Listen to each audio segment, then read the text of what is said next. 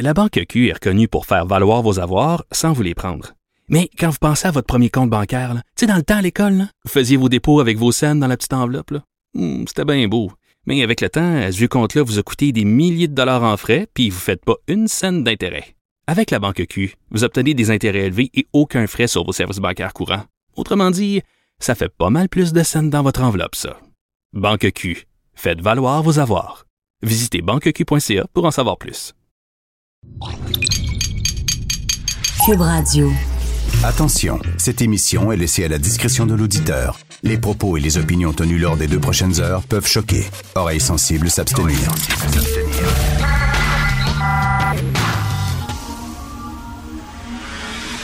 Martino. Richard Martineau. Politiquement incorrect. Je comprends à quel point les gens sont euh, préoccupés et même inquiets par rapport à cette situation. Cube Radio. Tu dis inquiète ou inquiet? On dirait qu'il dit inquiète comme euh, Pauline Marois. Don't be inquiète. Préoccupés et même inquiets par rapport à cette situation. Inquiet, les inquiète. deux. Tente les deux. C'est tente les deux. Quel leader quand même? On sent qu'on est entre bonnes mains. On sent qu'il est bien en selle, qu'il possède vraiment son dossier, puis que les choses vont se régler.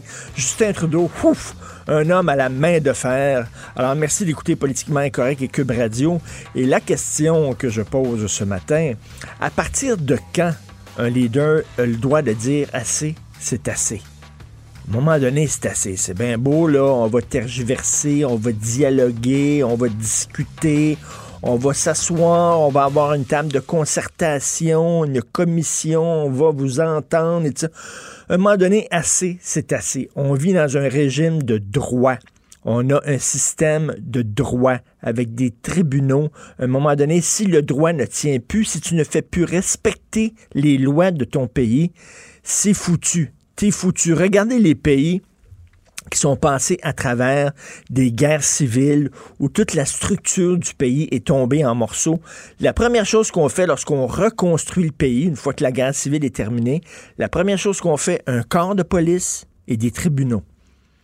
C'est ça, là. Les, piliers d'un pays, c'est ça. C'est un système de justice, un corps de police, des tribunaux, des lois. Voici ce que tu peux faire, voici ce que tu peux pas faire. Puis à partir de là, tu construis une société. Avez-vous vu Deadwood, la série Deadwood qui se passait euh, dans le temps euh, du Far West aux États-Unis? C'était justement dans un, dans un lieu de non-droit un lieu où le droit euh, ne, ne- ne s'appliquait pas aux États-Unis, dans une réserve amérindienne où il n'y avait pas de droit. Et là, soudainement, Deadwood racontait comment on construit une société à partir de rien. Et la première chose qu'on fait, on nomme un shérif, puis après ça, dans le saloon, on ouvre un tribunal. C'est ça le début. Quand, quand, quand le droit ne tient plus, tout fout le camp. Fait que là, on laisse entraîner ça. Regardez, un peu partout hier, face à, l'Université McGill, euh, il y a des gens aussi qui, euh, en Ontario euh, qui ont bloqué un pont qui est entre l'Ontario et les États-Unis, le pont des Mille-Îles. Et là, ça commence à popper un peu partout des gens qui vont bloquer des rues, qui vont bloquer des ponts, etc. À un moment donné, c'est bien beau, on va négocier, on va discuter, mais la loi c'est la loi. Tu brises la loi, il y a des conséquences. Je veux bien là, que ce sont les Premières Nations, c'est un peuple dans un pays, euh, ils ont des droits ancestraux, etc. Mais là, il y a une vingtaine de communautés autochtones qui veulent que ce projet-là euh, soit sur pied, elles feu vert, parce qu'ils veulent profiter des retombées économiques, ils veulent s'enrichir, eux autres aussi. Ils veulent que vivre mieux avec davantage de moyens, c'est normal. À un moment donné, enough is enough.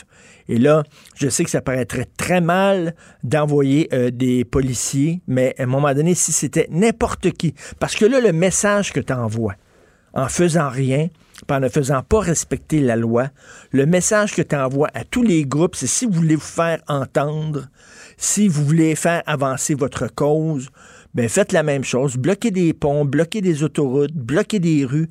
Là, c'est le système économique du pays qui est paralysé, là.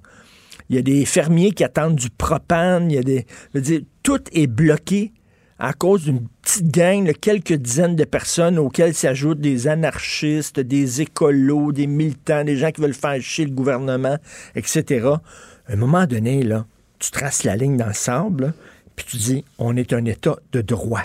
se donner des limites. Je comprends qu'il faut le faire en discutant avec les nations autochtones, mais actuellement, il commence à avoir des pénuries dans plusieurs secteurs, surtout donc le transport de marchandises.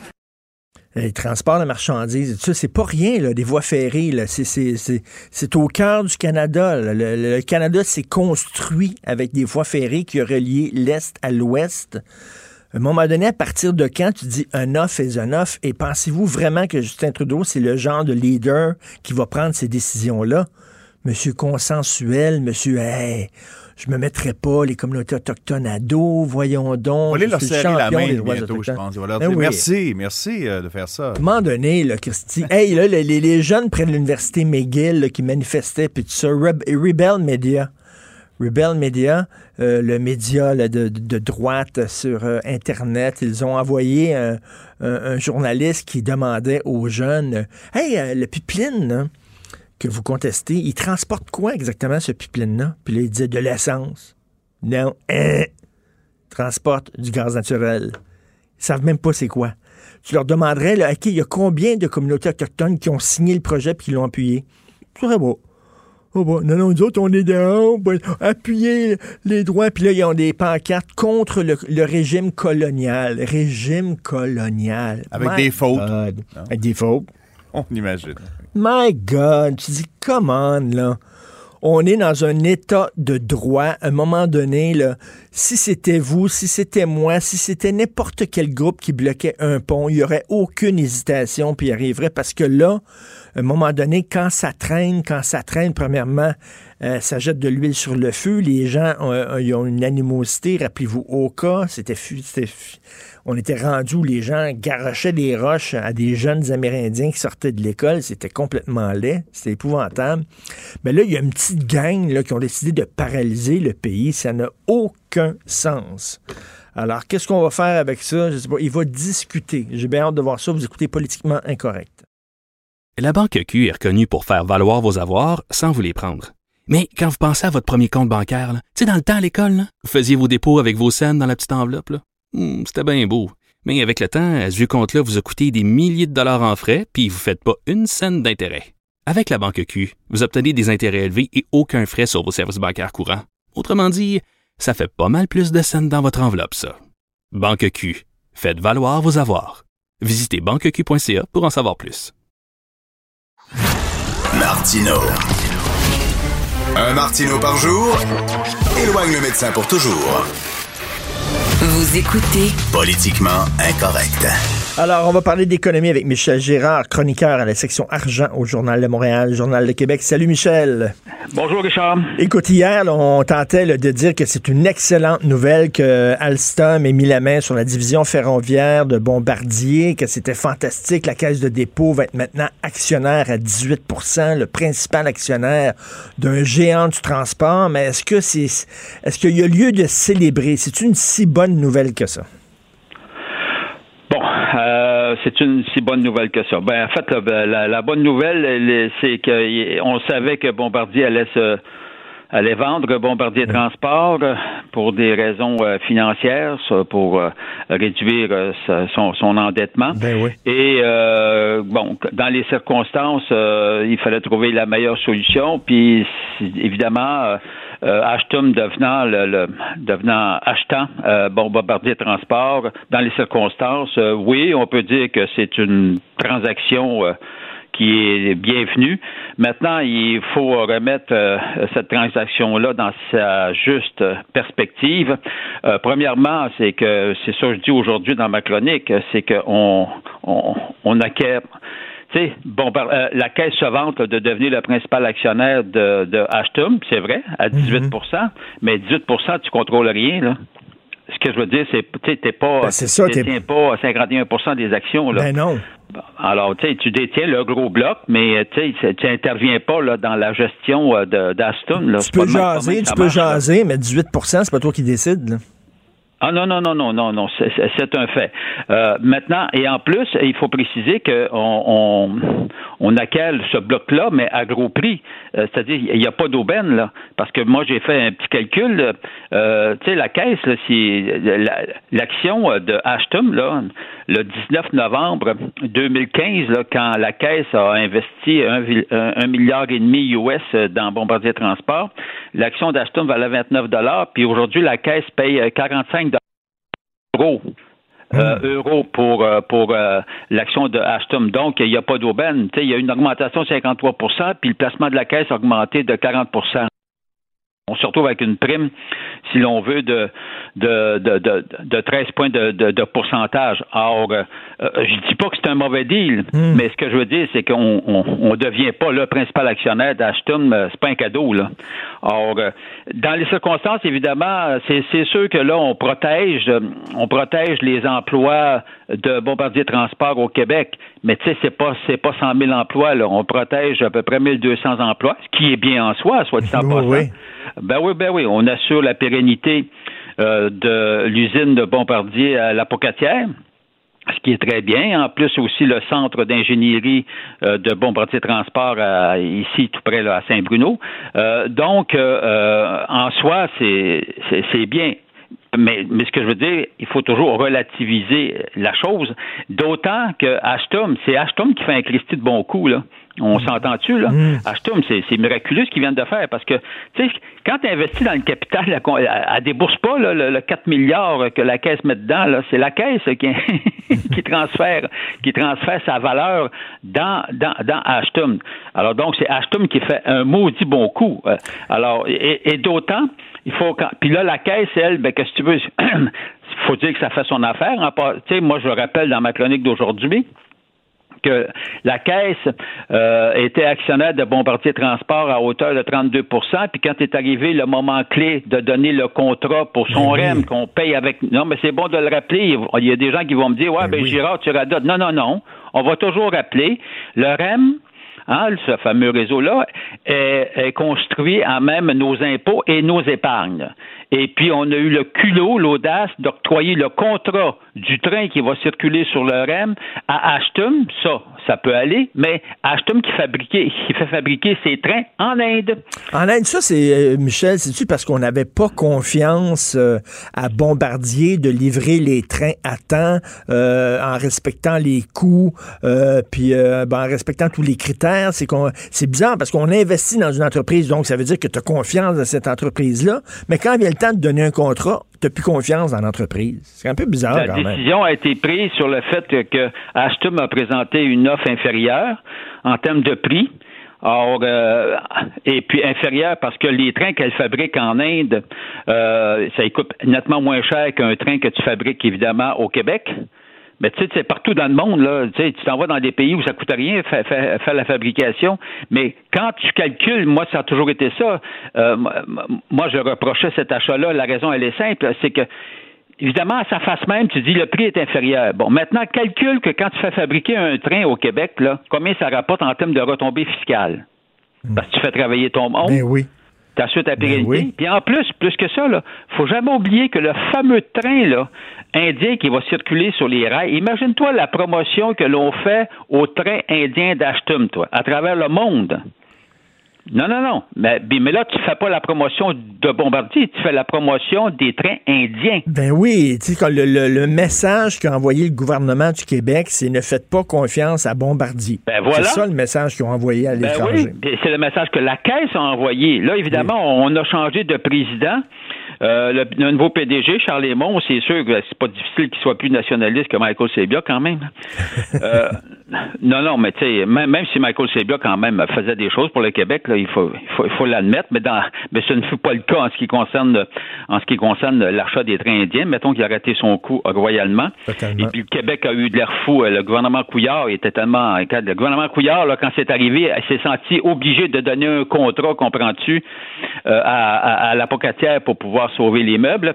Or, euh, bon, en tout cas, bref, euh, oui, c'est. Ah, regarde, on était, euh, on était acculé au pied du mur, là. Hmm. Avec Bombardier Transport. Et Bombardier allait s'en départir. Puis je pense, dans les circonstances, c'est une relative bonne transaction dans les circonstances, mais, mais soyons clairs, c'est pas une transaction à prix d'aubaine. Ben On paye le gros prix pour effectuer cette transaction-là. Écoute, parlant de la caisse, il y a Guy La Liberté qui pense à la caisse. bon, alors Guy La Liberté et le cycle du soleil faut remettre ça dans sa juste perspective. Bon, alors lui, lui il est très brillant, Guy La Liberté.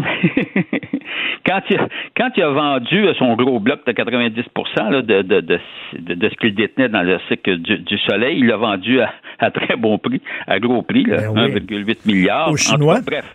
Oui, oui, c'est ça. Puis là, c'est les actionnaires, là, TPG, c'est un fonds américain avec Fosum, un fonds chinois, là, puis la caisse qui ont acheté, euh, qui s'était mis ensemble pour acquérir son gros bloc euh, euh, d'actions. Puis là, Guy La Liberté, ben là, il a décidé de sortir complètement. Alors, il vend son bloc. On ne connaît pas le prix exact, mais semble-t-il, on l'évalue à 100 millions, alors ce qui serait à peu près la moitié de ce que ça valait quand il, a, il, avait cédé ses 90% à l'époque, en 2015. Là.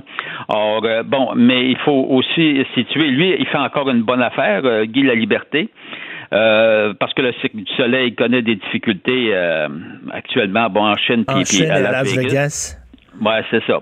Alors, la caisse qui était déjà 10 bon, je pense qu'elle s'est sentie le devoir, euh, mhm. euh, par esprit nationaliste, euh, d'acquérir le, bloc de Guy la Liberté. Fait qu'effectivement, il passe à la caisse. Donc, lui, c'est ça. Il empoche, il empoche pardon, 100 millions de dollars qu'il va investir dans ses futurs projets. On se demande c'est quoi. On te lit, on continue à te lire dans la section argent. Merci beaucoup, Michel Girard. Salut. Salut. Politiquement incorrect. À Cube Radio et sur LCN, le commentaire de Richard Martineau avec Jean-François Guérin. Cube Radio. Salut Richard. Salut Jean-François. On revient sur cette poignée de main euh, plutôt chaleureuse de Justin Trudeau avec un ministre iranien. Ça fait encore beaucoup réagir. Ça, fait extrêmement réagir. Rappelez-vous, un avion de passagers, un avion commercial qui était abattu par euh, le régime iranien. Donc, 176 personnes innocentes mortes, dont 57 Canadiens. Et là, euh, bon, vendredi dernier, c'était la réunion sur la, du comité de sécurité à Munich. Et, Jean, et Justin Trudeau a croisé, on le voit, a croisé le ministre des Affaires étrangères de l'Iran, M. Mohamed Javad Zarif. Et là, écoute, là, on dirait qu'il rencontrait un chef spirituel. Regardons-le, le gros sourire. Il prend la main de M. Zarif entre ses deux mains. Il penche la tête un peu en signe de respect, là, euh, pour en, en, signe d'estime et tout ça. On dirait qu'il, ben, on le voit, là, on vient juste de le voir. On dirait qu'il rencontre le Dalai Lama. Et là, les gens sont furieux les, les familles des 57 Canadiens qui ont été tués, mhm. ils ont dit, voyons donc, c'est quoi cet épanchement de chaleur? Et là, Justin Trudeau dit, écoutez, c'est de la diplomatie. J'ai promis aux familles des, des morts euh, qu'ils auraient droit à avoir des réponses à leurs questions. On veut mettre la main sur les fameuses boîtes noires. On va leur dire ce qui se passe. Donc, c'est certain qu'il faut avoir des bonnes relations avec le gouvernement iranien si on veut qu'il collabore à l'enquête. On peut comprendre ça, c'est mm. correct. la diplomatie, effectivement, euh, t'es chef de pays, tu rencontres un ministre, bon, il faut que tu le salues, Jean-François, mais tu sais, est-ce que tu vas jusque-là? Tu peux avoir une main, une poignée de mm. main, mais assez froide, de garder, c'est ça, poli, euh, respectueuse, mais pas en donner plus mm. que le client en demande. Garder quand même une petite gêne, un poker face, comme on dit, tout ça. Mais là, écoute, c'est juste s'il a pas donné une petite tape dans le dos, puis ça te tente de prendre un petit gin tonic, Mohamed, puis tout ça, là un moment donné, là, ça a choqué. écoute, au Canada anglais, on en parle beaucoup. Les commentateurs au Canada, en Canada anglais sont collés littéralement au plafond. Euh, et euh, il y a des, comme je le dis, les familles de ces 57 Canadiens-là euh, qui ont été tués. bref, des fois, on se demande, Justin Trudeau, lorsqu'on ajoute un après l'autre, le, voyage en Inde, euh, son, son, son ami euh, Lagacan, euh, ce qui se passe avec les voies ferrées, le retard pour rapatrier les Canadiens qui sont pris sur le Diamond Princess et tout ça. T'ajoutes un, truc après l'autre. Il y a des gens qui se demandent est-ce qu'il est-ce qu'il a les qualités nécessaires vraiment pour être un leader, Justin Trudeau? Mais bref, c'est une vidéo qui dure 20 secondes, mais 20 secondes vraiment à glacer le sang, je trouve. Ça fait quelques faux pas, disons, sur la scène internationale. Quelques faux pas, tout à fait. Rappelons-nous aussi de ses propos à bâton rompu avec d'autres présidents ben concernant Donald Trump il y a quelques mois qui avaient beaucoup retenu l'attention. Par ailleurs, il va y avoir de plus en plus de pandémies, Richard. Est-ce qu'on est prêt à faire face à cette menace-là? C'est une très bonne question parce que là, même si on vient, on l'espère, qu'on va contenir cette pandémie du euh, coronavirus en Chine, mais là, il y a beaucoup d'experts qui nous disent, écoutez, ça, c'est un avant-goût de ce qui nous attend. Parce que là, il va falloir voir à long terme. Il va en avoir de plus en plus de pandémies, d'épidémies. Euh, depuis les années 70, on a découvert 1500 nouveaux virus et ce sont des virus qui mutent et qui deviennent de plus en plus résistants aux antibiotiques. Et là, il y a Bill Gates. On sait que Bill Gates a une fondation où il finance la recherche et le développement de vaccins. Et Bill Gates se dit, là, il va falloir là, euh, que l'humanité euh, se prenne, euh, s'organise pour lutter sérieusement contre les pandémies. Il faut lutter contre les pandémies, les épidémies, avec autant de sérieux que si on luttait contre une armée étrangère qui veut nous envahir. Ce pas des extraterrestres, mais ce sont des virus. Et là, entre autres, il y a des experts qui disent qu'il va falloir maintenant avoir des règles internationale, parce que là, tous les pays, Jean-François, sont interconnectés. On est comme une grande chaîne. Et s'il y a un maillon mhm. qui est faible, c'est toute la chaîne qui risque de briser. Prenons par exemple les lois euh, sur l'hygiène, les lois sur la manutention des aliments. Euh, en, en, Occident, ici en Amérique, on a des lois très sévères. C'est pas le cas dans certains pays. On a vu des pays où il y a des, vraiment des marchés à ciel ouvert, où les viandes sont là depuis euh, longtemps, au mhm. soleil, des viandes sauvage et tout ça. Puis on dit, il y a des spécialistes qui disent que ce sont de véritables incubateurs à virus. Euh, la déforestation aussi, l'Ebola, c'est comme ça. L'Ebola euh, euh, en, forêt, c'est qu'on a, on a enlevé des arbres et tout ça, puis on était en contact avec ce, ce microbe-là. Là, on dit, il devrait avoir des règles internationales, les mêmes règles pour tout le monde de, d'hygiène, de, manutention et tout ça. Mais c'est vraiment, faut prendre ça extrêmement au sérieux. Il va en avoir de plus en plus d'épidémies et il va falloir se parler et c'est, pas, euh, c'est pas évident. Et on dirait, puis actuellement, là, les, ce sont les entreprises privées OK, qui, euh, qui développent des vaccins. On le sait, les entreprises privées, les grandes pharmaceutiques sont en compétition les unes contre les autres. Donc, euh, elles gardent leurs secrets, ne partagent pas leurs secrets. On dit on devrait euh, faciliter une collaboration entre ces différentes entreprises-là. Bref, ce qu'on voit présentement, c'est peut-être un avant-goût de ce qui nous attend. Oui, il va falloir s'y préparer, c'est le cas de le dire. Merci, Richard. Merci beaucoup. Merci. Bonne. Politiquement incorrect.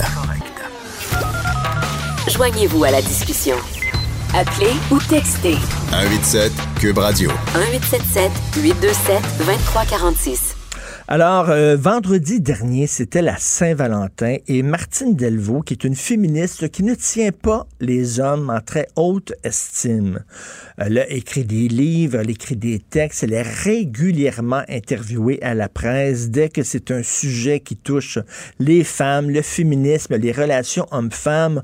On demande toujours l'opinion de Martine Delvaux. Elle est professeure à l'UCAM et moi, j'ai un grand problème avec le discours que tient Martine Delvaux sur les hommes, on dirait qu'elle les aime pas. Je sais pas ce qu'elle a vécu avec euh, les hommes dans, dans sa vie, ça ne me regarde pas. Mais là, donc, elle a publié un texte, Les hommes sont incapables d'aimer, point d'interrogation. Et elle parlait aux hommes, elle s'adressait aux hommes en disant, est-ce que vous êtes capable de nous écouter deux minutes? Est-ce que vous êtes capable d'arrêter de parler? Est-ce que vous êtes capable de nous aimer même quand on vieillit, même quand on a des rides ou euh, vous allez tout le temps vers des femmes plus jeunes? Est-ce que vous êtes capable de comprendre que parfois ça nous tente pas de faire l'amour, etc.? Est-ce que vous pouvez nous respecter? Voyons donc, c'est comme si tous les hommes étaient des salauds euh, qui acceptaient pas que leurs femmes vieillissent, qui étaient égoïstes, qui parlaient, qui écoutaient pas. Ça n'a aucun sens. On va en parler à Lise Bilodeau, présidente fondatrice de l'Action des nouvelles conjointes et des nouveaux conjoints du Québec. Bonjour Lise. Bonjour. C'est pas la première fois, Lise, que tu lis un texte de Martine Delvaux. non, mais écoutez, c'est l'art de détruire un homme. Hein? Euh, cette femme-là enseigne, comme euh, tu l'as si bien mentionné.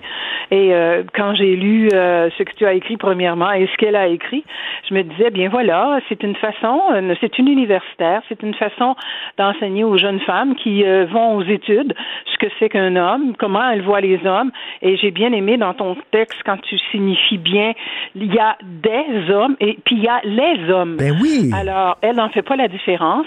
Et tout en t'écoutant, je, pensais à elle, puis je me disais, ben c'est pas compliqué. Elle a fait l'apologie de sa propre vie c'est probablement ce qu'elle a rencontré, peut-être un individu qui n'a pas eu pour elle tous les égards qu'elle aurait souhaités. Et, à ce moment-là, elle démolit l'ensemble de l'humanité, qui s'appelle l'ensemble des hommes, ça va de soi. C'est d'une tristesse. Sais-tu pourquoi? Parce que c'est d'éduquer parce qu'elle elle est, elle est, enseignante, elle est un professeur. Ben oui. C'est d'enseigner et c'est d'éduquer les jeunes femmes à détruire, à haïr, à démoniser les hommes mais c'est d'une tristesse. Viens pas me dire que euh, elle a les épaulettes extraordinaires et fantastiques pour démontrer que on est, c'est encore vivable entre hommes et femmes. On est encore possiblement capable d'être en amour les uns avec les autres. Et c'est c'est ça qui qui me qui m'attriste parce que c'est pas vrai. je suis obligée de te dire, c'est pas vrai, Richard. Euh, les hommes, tu vois, elle leur reproche de trop parler. Ça, ça m'a ça m'a accroché. Pourquoi? Parce que quand je recule dans le mhm. temps, qu'est-ce qu'on reprochait aux hommes? De ne pas parler assez de pas assez parler, d'être toujours fermé, de ne jamais démontrer leurs sentiments. Ben là, 20 ans plus tard, on leur dit, vous parlez trop, taisez-vous donc, vous nous écoutez pas. Mais moi, je suis tombée par terre quand j'ai lu ça. Vous nous écoutez pas. Ben, c'était plutôt l'inverse si on recule dans le temps où les hommes ne disaient pas un mot. Les femmes avaient il faut le dire, là, Richard, le recule un peu, là, je suis un peu plus vieille que toi. Papa, là, a aimé sa femme, a aimé ma mère. Ben oui. C'était ça de l'amour. Écoute, mon père passait des trois mois dans le bois et j'y pense souvent, papa, qui m'envoyait à l'école privée puis que lui était dans le bois, dans des camps, dans des chantiers de bois rond, à trimer dur avec les chevaux, les hommes, etc., etc. Pour moi, elle a oublié de vivre, elle. Moi, pour moi, les puis, hommes... Tu sais, ton père, je suis sûr qu'il s'ennuyait de sa femme puis s'ennuyait de ses enfants. C'est pas vrai qu'il là puis il était sur le party puis c'est le fun, tu sais, non. Non, jamais de la vie. Puis papa avait tout un respect des femmes, un respect de ma mère, et puis c'était tout le village qui était comme ça. Alors, c'est d'une tristesse de, de toujours démoniser les hommes, parce que je pense même à votre époque à vous et l'époque de mon fils qui est plus jeune que toi un peu, que vous êtes encore capable d'amour. Moi, je le, je le vois aller avec ses enfants, je le vois aller avec sa femme, je vois aller mes voisins. Écoute, poussons plus loin ma clientèle. Mais, là, regarde, elle écrit, êtes-vous capable, hein, elle s'adresse aux hommes, êtes-vous capable d'être sincèrement curieux de nous, de ne pas nous scruter en cherchant les défauts, mais de vous intéresser à ce que disent nos visages? Voyons donc, comme si on est... Êtes-vous capable d'être curieux de nous? C'est comme si on se fout totalement. si on disait, le si je disais les féministes, les féministes sont comme ça, je me ferais tomber dessus avec raison parce qu'il y a des féministes. Il y en a qui sont corrects, il y en a qui sont radicales, etc. Bon. Mais elle, a pu dire les hommes.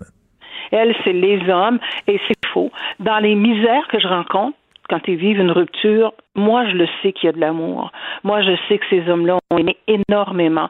Moi, je sais que ces hommes-là ont été attentifs à leurs femmes, attentifs encore à leurs enfants.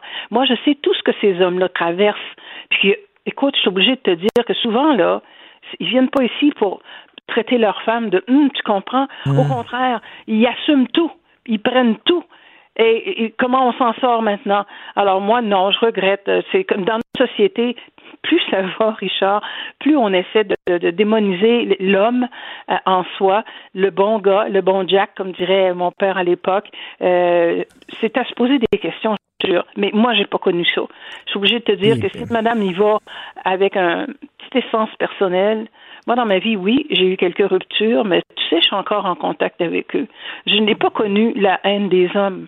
Et j'ai pas connu à mon endroit des gars qui voyaient pas que j'avais de la peine, des gars qui m'ont pas soutenu dans mon dans mon parcours de vie. Euh, si on prend mon bon ami Olivier Kessler, ça fait des années nous qu'on se connaît, on est des amis comme frères et sœurs puis encore plus.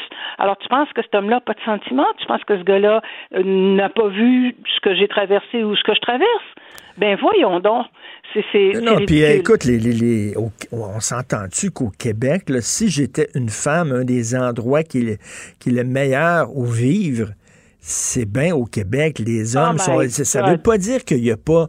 On le voit, il y a malheureusement des gars, oui, qui sont violents, des gars, oui, qui tuent leurs femmes, puis oui, il y a des agressions sexuelles, oui, mais reste que quand même, la majorité des hommes au Québec ont fait des pas de géants, puis sont extrêmement attentifs aux femmes. Je trouve que c'est un discours que on pourrait, on aurait peut-être pu lire dans les années 70, mais tu sais, on est en 2020.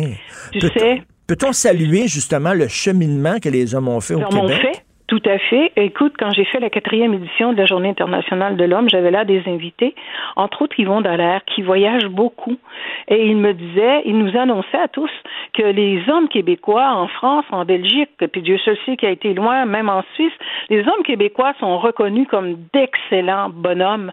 Alors, je comprends pas qu'elle nous arrive parce qu'elle arrive d'une université XYZ, que, à quelque part, j'aime bien mon terme, faut diaboliser la, la race euh, masculine au Québec c'est pas comme ça que les hommes québécois sont perçus ailleurs. Et comme tu dis, on fait une belle vie, nous, les Québécoises. Mm. Pourquoi on le dirait pas? As-tu idée comment est-ce qu'on est libre, Richard? Mm. On fait ce qu'on veut. On, écoute, moi, écoute, plus libre que moi, tu meurs. Alors, je n'en reviens pas. Les femmes sont libres d'acheter, les femmes sont libres d'avoir une maison, les femmes sont libres d'étudier, elles sont libres de voyager, elles font des métiers extraordinaires et fantastiques et elles en sont reconnues. Je comprends rien je comprends rien. C'est d'ajouter, comment dirais-je, euh, tu vas rire de mon exemple, je te dis, c'est comme si on ajoutait une goutte de vinaigre dans un dans un bol de lait pour le rendre sûr.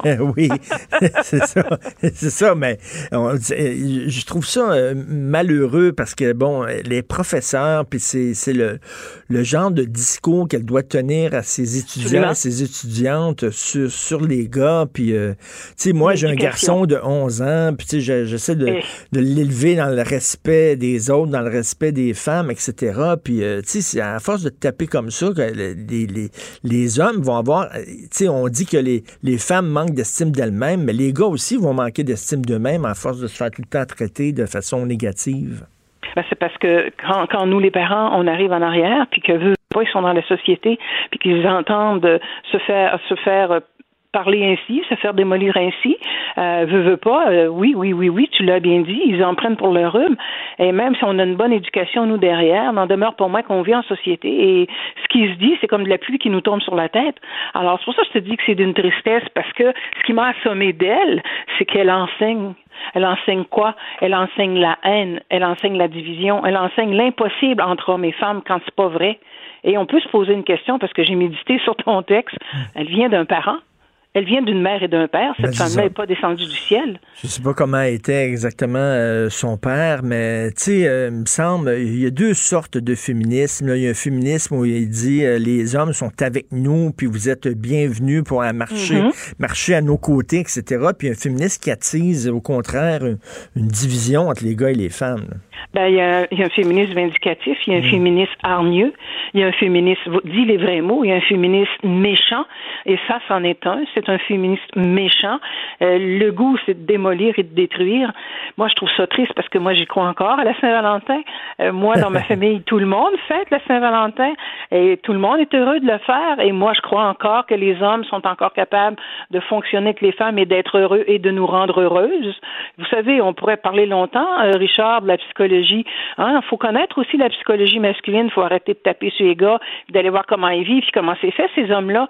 Alors, quand on a connu comment ils sont, euh, nécessairement, on est capable de fonctionner avec eux.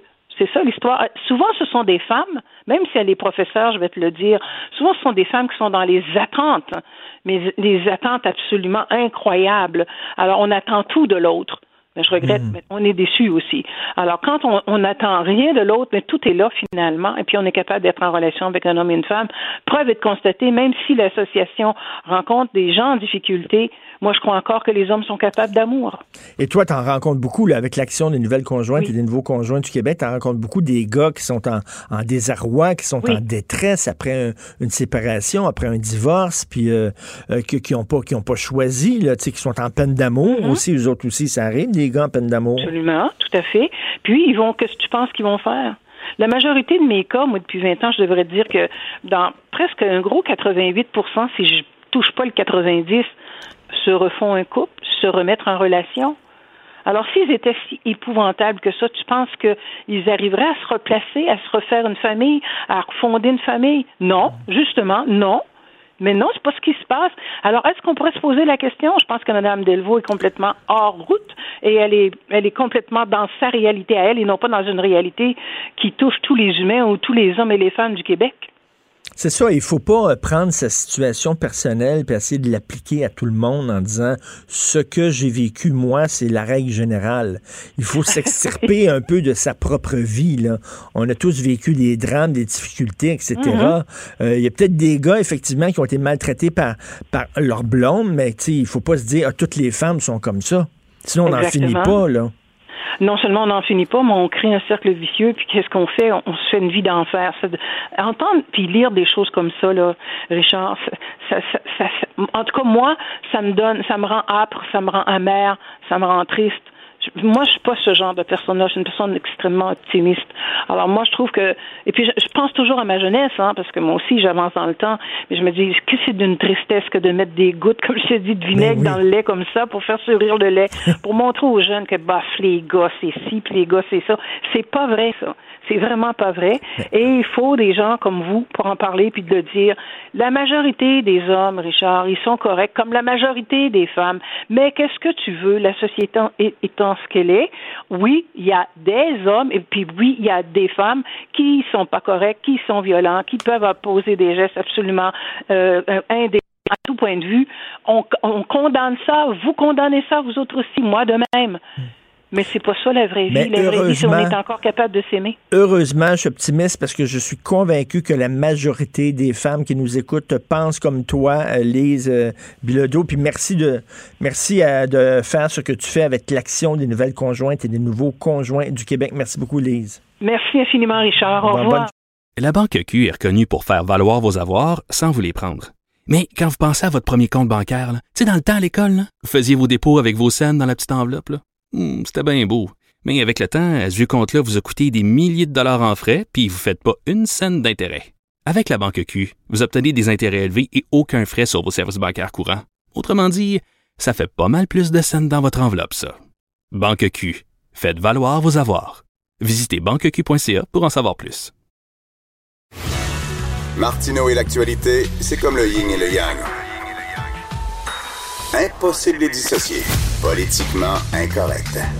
Alors, nous allons euh, discuter avec Steve Fortin, chroniqueur, blogueur au Journal de Montréal, Journal de Québec. Steve, tu veux nous parler de la gêne de Steven euh, Guilbeault? Oui, ben c'est ça, c'est que on se souvient, euh, c'est la semaine dernière, je crois que c'est vendredi dernier, donc euh, Stephen Guilbeault est à, il est à Gatineau, il, s'occupe de ses tâches de, de ministre du, du patrimoine. Donc, euh, il distribue des petits drapeaux du Canada et hmm. ça fait partie de ses fonctions.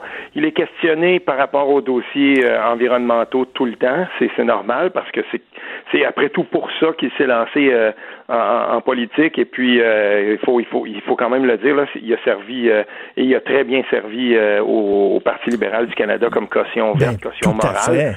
Donc, euh, c'est sûr qu'on le questionne. Et là, le dossier du jour, c'était Tech Frontier, donc le nouveau gros projet qui est dans le pipeline des, des, des, euh, euh, des, des, grandes compagnies de pétrole du Canada. Et puis, donc, on lui dit, OK, ça barre du salaire au Conseil des ministres. Et puis, lui, ce qui, ce qui répond à la journaliste de, de TVA Nouvelle à ce moment-là, c'est je, je peux pas vous en publiquement, je peux pas vous en parler, mais ce qui ne m'empêche pas privément, donc de façon privée, d'en parler au Conseil des ministres et tout ça. Puis ça, ça faisait suite aussi, je dois le dire, à un article qui a été très, très partagé, un excellent article d'ailleurs, bien fouillé, du Toronto Star qui parlait, qui, qui, donnait la voix aux membres euh, du Parti libéral, aux députés du Parti libéral, qui justement font partie de ceux qui sont contre ce projet-là et qui disent, si on veut être logique, si on veut être cohérent par rapport à nos engagements environnementaux, il faut dire non à ce projet-là, il faut dire non une fois pour toutes. À un moment donné, il va falloir qu'on refuse un de ces projets-là, on n'a pas le choix. Le problème là-dedans, Richard, c'est que Justin Trudeau se trouve dans ce qu'on appelle un catch-22. Hein? Damn if you do, hmm. damn if you don't. Hmm. Donc, si, peu importe la, la, la, la décision qu'il va prendre, Justin Trudeau va se trouver avec une crise sur les bras. S'il dit non, il va avoir le, il, va, il va relire la lettre que Jason Kenney, le premier ministre de l'Alberta, lui a envoyée la semaine dernière et dans laquelle il investissement équivoque au premier ministre du Canada. Il lui dit euh, si euh, vous refusez ce projet-là, ben premièrement vous allez nuire à l'économie et vous allez nuire grandement à l'unité nationale. Donc on, on sait hein, là-bas les gens l'aliénation de l'Ouest. S'il dit oui, ben voilà, hop, la crédibilité environnementale de son de son gouvernement. Et en même temps, donc, euh, j'imagine à peine comment euh, Stephen Guilbeault pourrait continuer à se faire questionner encore et toujours comment tu fais pour rester là. Et c'est pour ça que je disais dans, quand, quand j'ai envoyé notre, notre, petit teaser pour notre chronique aujourd'hui, mm-hmm. il y a une chose. Stephen Guilbeault ne fera pas un Nicolas Hulot de lui-même. Il ne démissionnera pas. Moi, je suis certain Ben, c'est ça. Écoute, parce que moi, je pense, mettons, à Marc Bellemare, OK? Mhm. Marc Bellemare, il voulait euh, refaire le système, euh, voyons, d'assurance automobile. Oui, no fault et tout ça. Le no fault. Il voulait revoir ça. Mhm. Jean Charest, Marc Bellemare était très populaire dans la région de Québec. Jean Charest, il dit, embarque avec moi, puis je te le jure, Marc, je te le jure, euh, on va s'attaquer au no fault. Marc Bellemare, il dit, OK. Il devient ministre de la Justice. Il voit que finalement, ça l'intéresse pas, Jean Charest, de s'attaquer au no fault. Lui, il a fait le choix en politique pour ça. Il a dit bye bye, bonjour. Il a claqué la porte, il est parti. Parce que, bon, par le principe, Nicolas Hulot en France, euh, un, vert, un gars euh, très militant environnemental, il a embarqué avec Macron, puis il a dit c'est correct. Mais là, il s'est rendu compte qu'il servait de caution environnementale. Macron, il sortait tout le temps la marionnette de Nicolas Hulot pour dire qu'il était écolo. L'autre, à un moment donné, il a levé les feux, puis il est parti. Est-ce que, parce que là, Stephen Guilbeault, il joue finalement, il joue son avenir, il joue sa réputation, il, joue là, euh, ce qui va rester de lui plus tard. Son image, est-ce que tu penses qu'il va, il va avoir le courage de dire, ben moi, je suis un militant écolo, puis je sac le camp? Non, euh, parce qu'il a déjà, euh, il a déjà la semaine dernière envoyé un signal par rapport à cette question-là, très précisément. Et il faut le dire là, Stephen Guilbeault, il a envoyé des signaux dès qu'il a été élu. Euh, permets-moi un, petit aparté. Euh, il a appris, comme on le fait souvent lors des soirées électorales, il y avait une journaliste à côté de lui. Euh, on lui apprend donc en direct, voilà, c'est fait, vous avez gagné Laurier-Sainte-Marie, vous êtes député. Il n'a même pas été sollicité que tout de suite il a dit, il a, pris les devants pour c'est comme s'il voulait établir qu'il y avait un deal par rapport avec par rapport au, pipeline Trans Mountain, mm-hmm. l'expansion de ce pipeline là. tout de suite, il a dit bon ben ce pipeline là, il est déjà approuvé. il faut regarder au, faut regarder au-delà de ça. On lui a rappelé ça la semaine dernière. On l'a questionné par rapport à ça, par rapport à ce qui s'en vient, Tech Frontier et tout ça. Puis il a dit peu importe ce qui arrive, euh, moi, I'm, here for the long run. Moi, je suis ici pour le, long cours. C'est ça, il a dit. Euh, je, du gouvernement. Il a dit je suis pas, je suis pas au Parti libéral, euh, au gouvernement pour quelques mois. Je suis là, là, pour des années. Je suis là. Donc, ça hmm. veut dire que je vais mettre de l'eau dans mon vin puis je vais prendre mon trou. Oui, mais là, là le, problème, euh, le problème avec ça, ou en tout cas moi, le, défi que je vois là par rapport à ça, c'est qu'à un moment donné, il va se le faire rappeler par des gens de son propre comté. Puis là, je vais te conter une histoire. Euh, j'ai eu une longue discussion récemment avec euh, un de mes bons amis qui habite Laurier-Sainte-Marie, quelqu'un qui s'est bouché le nez, un indépendantiste qui a voté pour le Parti libéral. Moi, je lui ai dit, écoute, c'est hallucinant que tu es jusque-là, mais non, il fallait envoyer Stephen Guilbeault. Il faut jouer ce risque-là. Il faut que ce gars-là soit, euh, soit au, au gouvernement gouvernement. Ça prend des gars comme lui à l'entour de la table. Parfait. Mais là, c'est drôle, hein? Mais euh, cette personne-là attend de voir la décision du gouvernement libéral par rapport. Euh, c'est quelqu'un aussi qui est très proche de, du parti de la, de la mairesse euh, Plante. Lui, là, il, est de ceux qui se mm. disent, bon, ben là, là, c'en est assez. Si jamais le Parti libéral du Canada va de l'avant, puis euh, va jusque-là, ben, c'est, dans son cas, ce serait une... une c'est, terminé. Mais tu sais, on le savait déjà, ça. Moi, je mm, comprends pas les mm, gens qui ont voulu jouer ce risque-là parce qu'on le savait déjà. On savait déjà que le gouvernement, que, le gouvernement de Justin Trudeau, ben, il serait, il serait toujours forcé, en quelque sorte, euh, à, à s'allier avec les gens des pétrolières, parce que c'est ça, c'est comme ça que se construit une large part de l'économie du Canada. Puis en même temps aussi, maintenant, on lie l'exploitation du pétrole à l'unité nationale. Donc on, attache le, carrément les, les, les, les, mains, les pieds du, euh, du premier ministre, parce que lui, avant tout, là, sa, sa, job numéro un, c'est de garder cette fédération-là ensemble. Et il y a vraiment des gens dans l'Ouest qui sont qui n'en peuvent plus. Puis ce qu'on fait miroiter aux gens là-bas avec Tech Frontier, là, c'est des milliards et des milliards de dollars, mais c'est des jobs aussi. C'est, tu sais, il y a des gens là-bas qui se disent, écoute, nous, notre économie tourne au ralenti. Les gens continuent à s'acheter des VUS à côté. Puis pendant ce temps-là, on nous dit à nous, ben non, il faut arrêter de, de, c'est, nous qu'il va falloir qui, s'occupons de, de l'entièreté presque de la transition énergétique. Ils veulent pas. Mais, mais est-ce que, est-ce que ça, toi, t'es un gars, t'es un gars de bois, t'es un gars qui a l'environnement à cœur, t'aimes la nature. Est-ce que tu penses, tu sais, ben, mettons, est-ce qu'il y a une troisième voie entre on bloque tous les projets énergétiques, puis on y va de façon euh, anarchique, puis on pollue, puis on s'en sac? Y a-t-il une façon d'exploiter nos ressources naturelles qui soit responsable, intelligente, respectueuse des Premières Nations, respectueuse de l'environnement? Est-ce que tu penses qu'il y a une troisième voie possible? Ben, en tout cas, il y, a, une chose qu'il faut qu'il faut dire par rapport à ce projet-là, c'est que même dans la, très frêle euh, approbation des autorités par rapport à ce projet-là, parce qu'il a été autorisé, on a dit que ça affecterait durablement et, que ça rendrait impossible l'atteinte des, des, objectifs environnementaux du Canada et que ça, ça affecterait durablement l'environnement. Puis là, à un moment donné, là, il faut bien comprendre, l'Office national de l'énergie, là, c'est rien d'autre qu'une boîte pour, pour faire la promotion des projets euh, de l'industrie pétrolière. on n'en on on en refuse jamais. Mais là, c'est le temps d'arrêter ça complètement. C'est le temps d'engager le, Canada sur la voie de la fin des énergies fossiles et faisons-le euh, si, parce qu'il faudra le faire, faisons-le en aidant en premier et d'abord et avant tout les gens de cette industrie-là. Et il y, aurait comme une transition à faire et pourquoi ne pas euh, justement donc se servir de, ben, des gens qui sont qualifiés pour les relancer dans ben, d'autres. C'est ça, euh, d'arriver avec un plan, d'arriver avec un plan de match et on va et on va avoir une transition, ça va s'étaler, je sais pas, mettons sur 10 ans, sur sur 15 ans, sur 20 ans, puis voici les étapes qu'on va faire, arriver avec quelque chose, mais il n'y a pas ça, le Trudeau arrive pas avec un plan de match. Non, il peut pas. Puis la raison pour laquelle Justin Trudeau, d'après moi, là, il se trouve, euh, tu sais, j'imagine là, euh, j'imagine que Justin Trudeau lui-même, dans, dans, dans, comme on dit, dans son Ford intérieur, euh, il, doit vouloir, il doit vouloir vraiment dire non à ce projet-là. Mais lui, il est dans une autre dynamique. Il est dans la même dynamique que les gouvernements avec lesquels on, doit composer tout le temps. C'est que lui, il est dans un gouvernement minoritaire. Lui, il regarde, il y a un échéancier électoral qui lui plane au-dessus de la tête.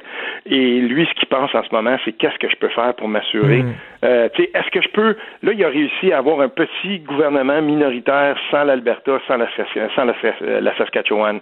Il est pogné avec l'histoire de, avec l'histoire de laïcité au Québec, puis il, peut faire mini, il, va faire des, il sera pas capable, d'après moi, d'aller chercher ben, ben plus de gains que ce qu'il a fait là.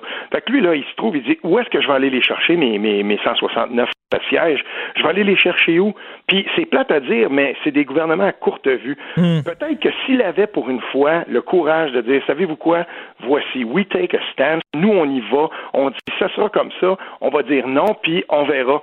Ben, c'est drôle, hein, mais peut-être qu'il irait chercher ses 169 voix de cette façon-là. J'aime bien ce que tu dis. On va prendre le, virage de la transition parce que, tu sais, il faut pas être fou, là. Il faut le prendre, ce virage-là. Mais on vous laissera pas tomber les gens de l'industrie, là. On, on dit, on, on tirera pas le, le, tapis sous vos pieds. Euh, on va, on va vous aider à vous replacer, à vous, tu sais. Il y, a une façon de le dire, ce discours-là. Ben, j'ai connu, moi, des gens de, tu sais, je veux dire, que ce soit dans les maritimes, euh, je veux dire, en Gaspésie, ici, dans, dans, dans notre coin, tu sais, des, des gens, là, qui font du fly-in, fly-out, qui vont travailler dans l'Ouest, qui revenaient dans l'Outaouais, qui revenaient en Gaspésie, j'en ai connu plusieurs. Tu sais, il y, a des gens qui travaillaient dans l'industrie des sables bitumineux, puis j'en connais quelques-uns, moi, qui, qui ont été redirigés vers un des plus gros chantiers euh, qui a cours en ce moment, qui est celui, euh, je pense que le nom c'est Mackenzie, c'est un port qu'on est en train qu'on est en, train de construire au Manitoba pour le passage du Nord. Tu sais, puis en même temps aussi, il y a beaucoup de gens qui se sont réacheminé dans d'autres industries. Un soudeur qui était qualifié puis qui allait travailler dans l'Ouest, peut-être qu'il faisait un salaire un petit peu moins grand, aller travailler dans l'industrie de l'éolienne à Matane où on cherche des soudeurs à côté. Mais il y a une autre affaire, par exemple, c'est qu'il était plus proche de sa famille, puis il y en a beaucoup qui sont allés travailler là. Puis des soudeurs, on en demande partout au Québec. C'est un, c'est, un, un, corps de métier qui est très en demande. Et, à un moment donné, il faudra justement peut-être qu'on, tire profit, qu'on tire parti des, des, compétences que les gens ont acquises là-bas pour se servir de ça et euh, engager la transition énergétique à partir des compétences de ces gens-là. Je suis certain que c'est qu'on est capable de le faire. Mais il faut dire non à un moment donné à un de ces projets-là, mmh, Richard. ça, Tech Frontier, là, pour moi, c'est là que il y a beaucoup de gens que je connais, même des environnementalistes, qui ont mis la, qui ont tracé un, une espèce de ligne dans le sable, puis ont dit oui, c'est vrai, certains ont appelé à voter pour Justin Trudeau. Puis moi, ça m'a fait rire quand j'ai vu, là, j'ai reçu la, dernière pétition du, euh, du pacte, là, des gens du pacte, puis ils disent faut dire non à Tech Frontier et tout ça. Mais je me dis, tabarnouche, vous avez vous avez tout fait pour défaire un environnementaliste dans Laurier-Sainte-Marie. Ben vous avez placé votre pion là-bas, puis ça change absolument rien. Mais pendant ce temps-là, ben, les gens de Laurier-Sainte-Marie se retrouvent non seulement ils n'ont pas un ministre de l'Environnement, ils ont celui qui est, qui est forcé de faire la propagande d'un Canada État pétrolier.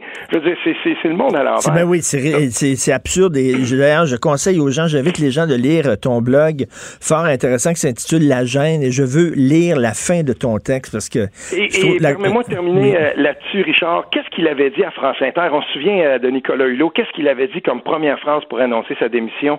Il, avait dit je n'en peux plus de mentir. Ah, exactement. Exactement. Bonne phrase. Et à la fin de ton, blog, le Canada est aujourd'hui plus que jamais un manifeste de dysfonctionnement politique. Le dossier Tech Frontier en est le parfait exemple.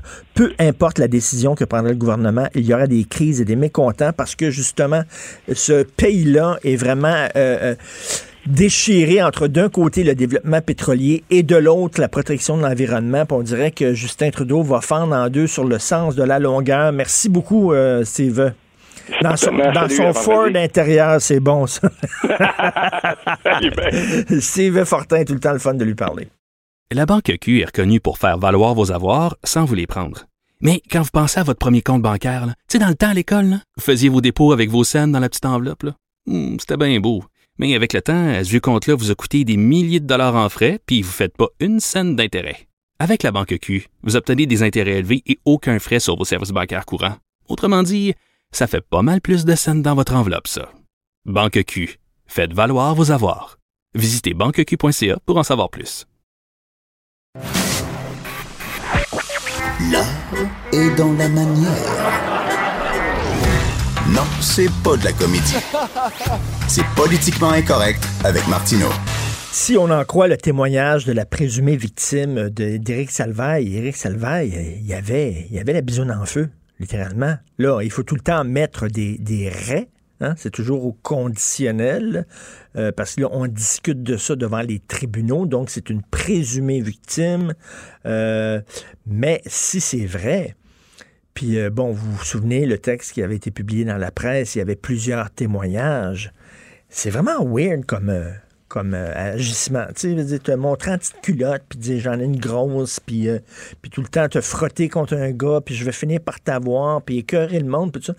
Là, ça n'a plus rien à voir avec la sexualité. C'est un power trip. C'est quelqu'un, puis ça arrive des gars, Weinstein, c'était ça. Ton trip, c'est pas vraiment le cul. C'est pas vraiment avoir un orgasme et tout ça, parce que ces gars-là pourraient euh, se payer euh, des prostituées, des escortes, ou alors pourraient avoir un chum, une blonde, puis tout ça, pour avoir, tu aller sur Tinder, etc. Là. Je dis, non, non, le trip, c'est le power. C'est moi, j'étais en position de pouvoir, puis pourtant c'est bizarre parce qu'il n'était pas vraiment en position de pouvoir à l'époque. C'était pas quand ça s'est déroulé, c'était pas le Eric Salvaire qu'on connaît, là, la grosse vedette et tout ça mais c'est d'avoir, tu tripes de voir que la personne est mal à l'aise, que la personne se sent pas bien, puis tout ça, puis là, ça te donne un buzz. C'est des gens qui buzzent sur le pouvoir plus que sur le cul. Et imaginez, là, des, gens comme ça, à l'époque, qui n'étaient pas connus, Salvaire, puis étaient de même. Imaginez quand tu es connu. C'est ce qui est arrivé avec Weinstein, c'est ce qui est arrivé avec plein de gens comme ça. Tu es connu, tu as du pouvoir, et là, les gens le savent. Weinstein, les gens le savaient. Euh, sa secrétaire, elle le savait, là. Elle, voyait les petites vedettes rentrer dans le bureau de Weinstein. Elle savait ce qui se passait. Elle se disait, tiens, une autre, une autre qui va sortir en pleurs, puis qui va sortir euh, le visage tout rouge, puis qui va claquer à la porte, puis tout ça. Puis les gens dans le bureau le savaient.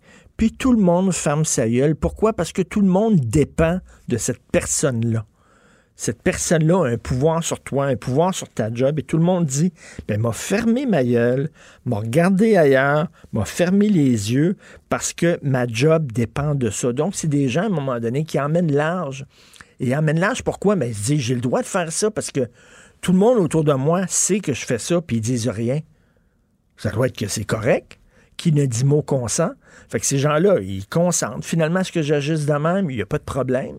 Personne ne me dit que j'ai un problème. Fait là, tu continues. Parce que c'est un power trip. Puis c'est vraiment très, très, très étrange, euh, cette façon de, fonctionner. Bref, on verra si ça s'avère ou pas. Et la grosse question, c'est que, mettons, il est trouvé non coupable pour toutes sortes de raisons. Est-ce qu'il a est-ce qu'il va avoir droit à une deuxième chance? D'après moi, non ça m'étonnerait qu'il puisse revenir, quoique bon, ça s'est déjà vu.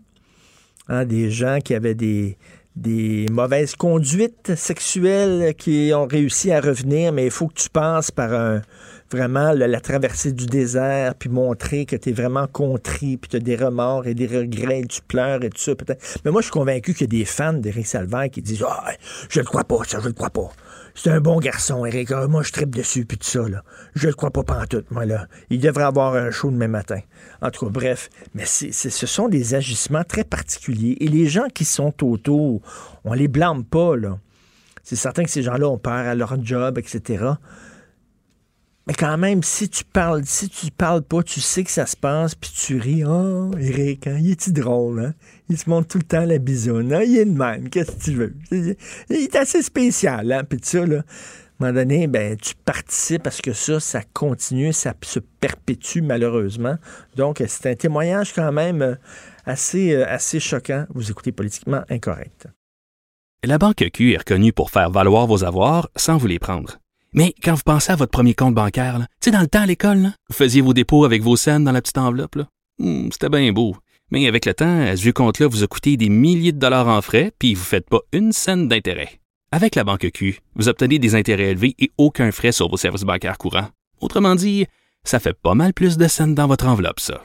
Banque Q, faites valoir vos avoirs. Visitez banqueq.ca pour en savoir plus. Martino, le seul qui peut tourner à droite sur la rouge à Montréal. Politiquement incorrect. Mais c'est politiquement correct de l'écouter. Justin Trudeau a-t-il ce qu'il faut pour diriger un pays? C'est la question que de plus en plus de gens se posent. Nous allons en parler avec Carl Vallée, ancien attaché de presse du premier ministre Stephen Harper. Salut Carl. Salut Richard. Écoute, la poignée de main là, avec le ministre des Affaires étrangères iranien, t'en penses quoi? Écoute, on a notre premier ministre des licornes, des arcs-en-ciel, champion de la tolérance et de l'ouverture, qui vient légitimer euh, un dirigeant d'un régime fondamentaliste islamique. Euh, moi, je trouve ça renversant. Euh, je suis renversé également de voir la tête du premier du Canada se pencher ben euh, pour, pour, pour s'incliner devant ce, ce, dirigeant avec une, une bonne poignée de main chaleureuse. Euh, il faut savoir aussi, Richard, que les médias canadiens n'étaient pas invités pour ce photo-op, mais les médias iraniens, eux, étaient là avec toute l'équipe de com du régime islamique iranien parce que c'est un coup de relations publiques extraordinaire pour eux. Ils ont un des, un des euh, alliés principaux des États-Unis, euh, pays du G7, qui vient rencontrer le régime, qui, vient serrer la main au régime iranien pour légitimer l'opération. Et c'est ça, mais tu euh, fais bien de tu fais bien de le souligner parce que cette vidéo-là a été coulée, a été postée sur le web par le régime iranien qui était tout content là. Ben certains qui sont contents, Richard, parce que ça vient légitimer leur leur régime. Ils sont ils sont en guerre ouverte avec euh, avec euh, Trump actuellement. Euh, donc c'est donc pour eux c'est c'est un coup de pub extraordinaire, sachant qu'il y a même pas un mois, il y a 57 Canadiens qui ont été tués, assassinés par un missile iranien. donc moi je me mets je me mets dans la peau des familles de ces victimes-là, la frustration qu'elles doivent ressentir actuellement euh, il y a, y a, probablement même pas de mots pour, euh, pour ça. Euh, puis le fait qu'il se soit justement comme caché pour avoir cette, cette rencontre-là, je trouve que c'est un manque de jugement monumental. Ben oui, est-ce que, est-ce que le régime iranien peut dire, par exemple, c'était pas, on n'a pas donné l'ordre de tirer un missile, c'était une initiative d'un soldat qui le fait, c'est une erreur, etc. C'est ça qu'ils vont essayer de spinner, là. Probablement, mais justement, comme tu dis, c'est un, c'est un spin. Euh, ça demeure, euh, ça demeure un régime avec lequel on a très très peu d'affinité euh, au niveau des, au niveau des valeurs. donc, je, je, ne comprends pas pourquoi, quel était l'objectif de cette rencontre-là, ou si tu pour tenir ce genre de rencontre-là, soit franc et direct. Moi, je prends l'exemple de M. Harper qui a été forcé de serrer la main au président Poutine en 2014 euh, parce que c'était dans un forum international, je pense que c'était au, c'était au G20, euh, puis il lui a dit euh, sortez de l'Ukraine, M. Poutine. dans les yeux. Donc, si on est pour forcer une interaction, au moins, est-ce qu'on peut dire les vraies affaires? Mais non, à la place, on a notre premier ministre qui s'incline S'incline, mais tellement. exactement, qui s'incline, là, comme s'il rencontrait un chef spirituel, quelqu'un, là, tu sais. Mais, mais, mais tu sais, c'est certain que dans des situations comme ça, la diplomatie fait que tu peux pas refuser une poignée de main, là. Tu peux pas, parce que ça, devient, ça devient un, incident diplomatique, mais il y a une différence entre serrer la main froidement, en te regardant faire un poker face, puis, puis faire des salamalecs comme il a fait, là. Exact. Mais, mais moi, je trouve, Richard, que ça vient un peu ça, incarne très bien la, philosophie des libéraux de, relativisme culturel, c'est-à-dire que toutes les opinions sont valables en autant qu'elles viennent de d'autres pays. Donc, euh, tout, tout, passe, tout est relatif. Il euh, n'y a pas de bien, il n'y a pas de mal. Euh, on trace aucune ligne dans le sable. On serre la main à tout le monde. pas plus tard que la, que la semaine passée, Monsieur Trudeau était avec le président du Sénégal pour solliciter son appui pour avoir le siège au Conseil de sécurité des Nations Unies et le président du euh, Sénégal a dit ouvertement que lui, euh, euh, l'homosexualité, il croyait pas à ça. Ben oui. puis que la société du sénégalaise n'acceptait pas l'homosexualité, alors que ça vient contrecarrer carrément toutes les valeurs canadiennes.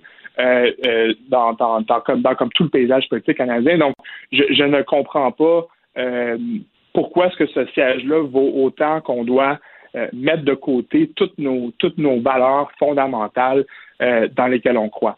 Écoute, on jase, là. toi, tu étais attaché de presse du premier ministre Stephen Harper, mais là, concernant, mettons, le, blocus des voies ferrées, euh, je disais tantôt qu'on vit dans un état de droit, puis si tu pas capable de faire respecter la loi, ben, c'est le foutu bordel au pays. Euh, tu conseillerais quoi, toi, au gouvernement, d'envoyer, d'envoyer la police? Ben, écoute, moi, je pense qu'une erreur qui a été euh, commise, c'est qu'ils ont dit d'emblée qu'ils n'interviendraient pas physiquement, qu'ils allaient faire ça avec le dialogue. Je pense que le dialogue a sa place, évidemment. Je pense qu'il faut, pouvoir se parler. On doit garder l'argument massu, le marteau en arrière pour hmm. dire si on doit intervenir, on va intervenir parce qu'on doit conserver ce rapport de force-là. Nous vivons dans un état de droit. On n'a pas le luxe de choisir les lois qu'on respecte et ce qu'on ne respecte pas. Parce que moi, je pourrais me lever demain matin et dire, ben moi, ça me tente plus de payer mes taxes parce ben que je veux manifester contre les subventions à tel organisme et je décide unilatéralement que les, que les lois du Québec, euh, ça m'intéresse plus. Euh, puis que je, je m'inscris en faux de ça. Ben écoutez, si on vivait comme ça, euh, toute la toute la société s'écouterait, euh, puis on ne, on ne vivrait plus dans un dans un état de droit. Donc c'est important de garder ce rapport de force là. Euh, et, et, donc moi je pense qu'il faut il faut garder cette, cette, cette euh, possibilité-là. Puis j'ai bien l'impression que les libéraux euh, se sont enlevés euh, se sont enlevés de la partie. C'est ça, parce que dès le départ, comme tu as dit, dès le départ, ils ont dit on n'utilisera pas la force. Fait que là, tu ouvres la porte à, des abus. Exact. puis pendant ce temps-là, il y a des gens qui perdent leur job. Il y a l'économie qui en, qui en souffre. il y a des organismes qui ne reçoivent plus le propane dont ils ont besoin pour se chauffer. Euh, donc, je pense que c'est très, très grave. Ce sont des infrastructures critiques. Et moi, ce que je me demande aussi, c'est que quand ces, quand ces manifestants-là vont comprendre qu'il n'y a aucune conséquence à bloquer les voies ferrées, alors pourquoi pas bloquer aussi les aéroports? Pourquoi pas bloquer euh, des autoroutes? Pourquoi pas bloquer? Puis là, ça ben s'arrête tout ensuite. Et à quel moment euh, est-ce qu'on dit ça suffit, puis on les et on les retire physiquement et on dit on va vous parler? Mais c'est pas vrai que vous allez faire souffrir des millions de Canadiens, faire perdre des milliers d'emplois. Euh, puis euh, donc, je pense qu'il faut, faut vraiment mettre notre, notre notre euh, pied à terre à un moment donné. Parce que bon, il y a peut-être des gens qui sont contre euh, ce projet pétrolier-là, mais il y a des façons de te faire entendre. Tu peux aller devant le tribunal, tu peux aller devant l'équivalent du pape, tu peux, tu sais, il y a des gens ici au Québec qui sont contre la loi 21. Ils bloquent pas les autoroutes, ils bloquent pas les ponts, ils vont aller devant les tribunaux, puis ils vont demander aux tribunaux de, d'agir et de trancher. C'est comme ça qu'on fait dans un état de droit. Oui, et on et on s'entend tous pour jouer selon les mêmes règles, les mêmes règles du jeu, et on s'entend tous pour croire en la primauté du droit, c'est-à-dire qu'on reconnaît le droit de la Chambre des communes, de notre Assemblée nationale, de voter des lois, et même quand on n'est pas d'accord, on les respecte quand même. Puis soit en pensant aussi, Richard, c'est important de dire que euh, la Première Nation qui est ultimement concernée, qui est à, qui est à l'origine de tout ce débat-là, ils sont en fait fortement en faveur du projet. Ben oui. Le conseil de bande est en faveur du projet euh, de, de l'oléoduc. Euh, et donc, il y a une infime minorité de cette nation autochtone-là qui est instrumentalisée par une certaine gauche radicale qui veut faire passer son agenda de décroissance, euh, qui sont hmm. contre tous les, qui sont contre le, qui sont contre même le, comme, comme le principe même du développement économique. Donc, ça va beaucoup plus loin que juste la défense de l'autodétermination d'une nation ben autochtone. C'est en fait un débat qui est profondément idéologique. Je respecte et on respecte le droit des gens d'être en, en désaccord. Vous pouvez même être un socialiste, un communiste, mais est-ce qu'on peut s'entendre au moins pour respecter nos lois? Et si vous voulez les faire changer, faites-vous élire, convainquez les Canadiens, les Québécois, et ensuite changez-les. Exactement. Puis les conseils de bande, c'est parce que d'un côté, tu as les conseils de bande qui sont démocratiquement élus et de l'autre, tu as les chefs héréditaires qui est comme un genre de monarchie. À un moment donné, le gouvernement, le gouvernement a le droit de se dire, ben moi, l'Institut démocratique qui représente cette communauté-là, c'est le conseil de bande parce qu'il a été élu. Donc, c'est au conseil de bande que je vais, à, qui je vais parler, avec qui je vais discuter. Tout à fait. Euh, puis je pense que c'est à ce moment-là qu'on doit qu'on doit mettre notre euh, pied à terre puis dire ça suffit. Euh, on va vous parler, on va on va même négocier avec vous, on va trouver un on va trouver un. Mais entre-temps, on va pas faire souffrir des millions de Canadiens et faire en sorte que des milliers d'emplois comme soient, soient, soient affectés ou perdus. Je note que même que pour le CN, il y a déjà des milliers d'emplois qui ont, qui ont été suspendus. Euh, donc, ça a des conséquences réelles dans la vie des gens. Euh, et j'ai bien l'impression que les manifestants euh, sous-estiment peut-être l'impact qu'ils ont sur la vie de gens ordinaires qui ne sont pas des gens de pouvoir ou qui n'ont pas d'argent nécessairement et qui ont peut-être même des petites familles qui dépendent de, mmh. ces, de ces, de ces revenus-là. Ben, tout à fait. Je m'incline devant tes propos. je, je peux dire, tu en train de, baisser la tête comme oui, c'est ça. devant le régime iranien. Je te, je te prends la main entre mes deux mains, je m'incline devant tes propos. Merci, Carl. Carl Vallée, ancien attaché de presse, Premier ministre Stephen Harper. Bonne journée, salut. Salut. La Banque Q est reconnue pour faire valoir vos avoirs sans vous les prendre. Mais quand vous pensez à votre premier compte bancaire, tu sais, dans le temps à l'école, vous faisiez vos dépôts avec vos scènes dans la petite enveloppe. Hmm, c'était bien beau. Mais avec le temps, ce vieux compte-là vous a coûté des milliers de dollars en frais, puis vous ne faites pas une scène d'intérêt. Avec la banque Q, vous obtenez des intérêts élevés et aucun frais sur vos services bancaires courants. Autrement dit, ça fait pas mal plus de scènes dans votre enveloppe, ça. Banque Q, faites valoir vos avoirs. Visitez banqueq.ca pour en savoir plus. Richard Martineau. Politiquement incorrect. Cube Radio. Alors, nous discutons avec Denise Bombardier de sa chronique d'aujourd'hui, page 2 du Journal de Montréal, L'autodestruction d'Éric Salvaire. Bonjour, Denise. Bonjour, Richard c'est, j'en parlais tantôt, c'est, un trip si c'est, si c'est vrai, parce que bon, il faut prendre euh, ce témoignage-là au conditionnel, parce que bon, c'est une présumée victime. On verra euh, ce que va décider le juge, mais, mais bon, si ça s'est avéré, reste que c'est, ce sont des comportements de gens qui tripent sur le pouvoir, qui aiment ça, avoir un pouvoir sur une autre personne. C'est, ouais, mais c'est plus large et plus compliqué que ça, parce que la dimension sexuelle, dans la personnalité de d'Éric Salvaille était présente au quotidien, tout le mm. temps. Et ça, ça là, on, on, ça ne relève plus du droit, ça ne relève, ça ne relève plus des rapports de force, euh, ça relève de, de l'équilibre d'une personne, je dirais, quelque part.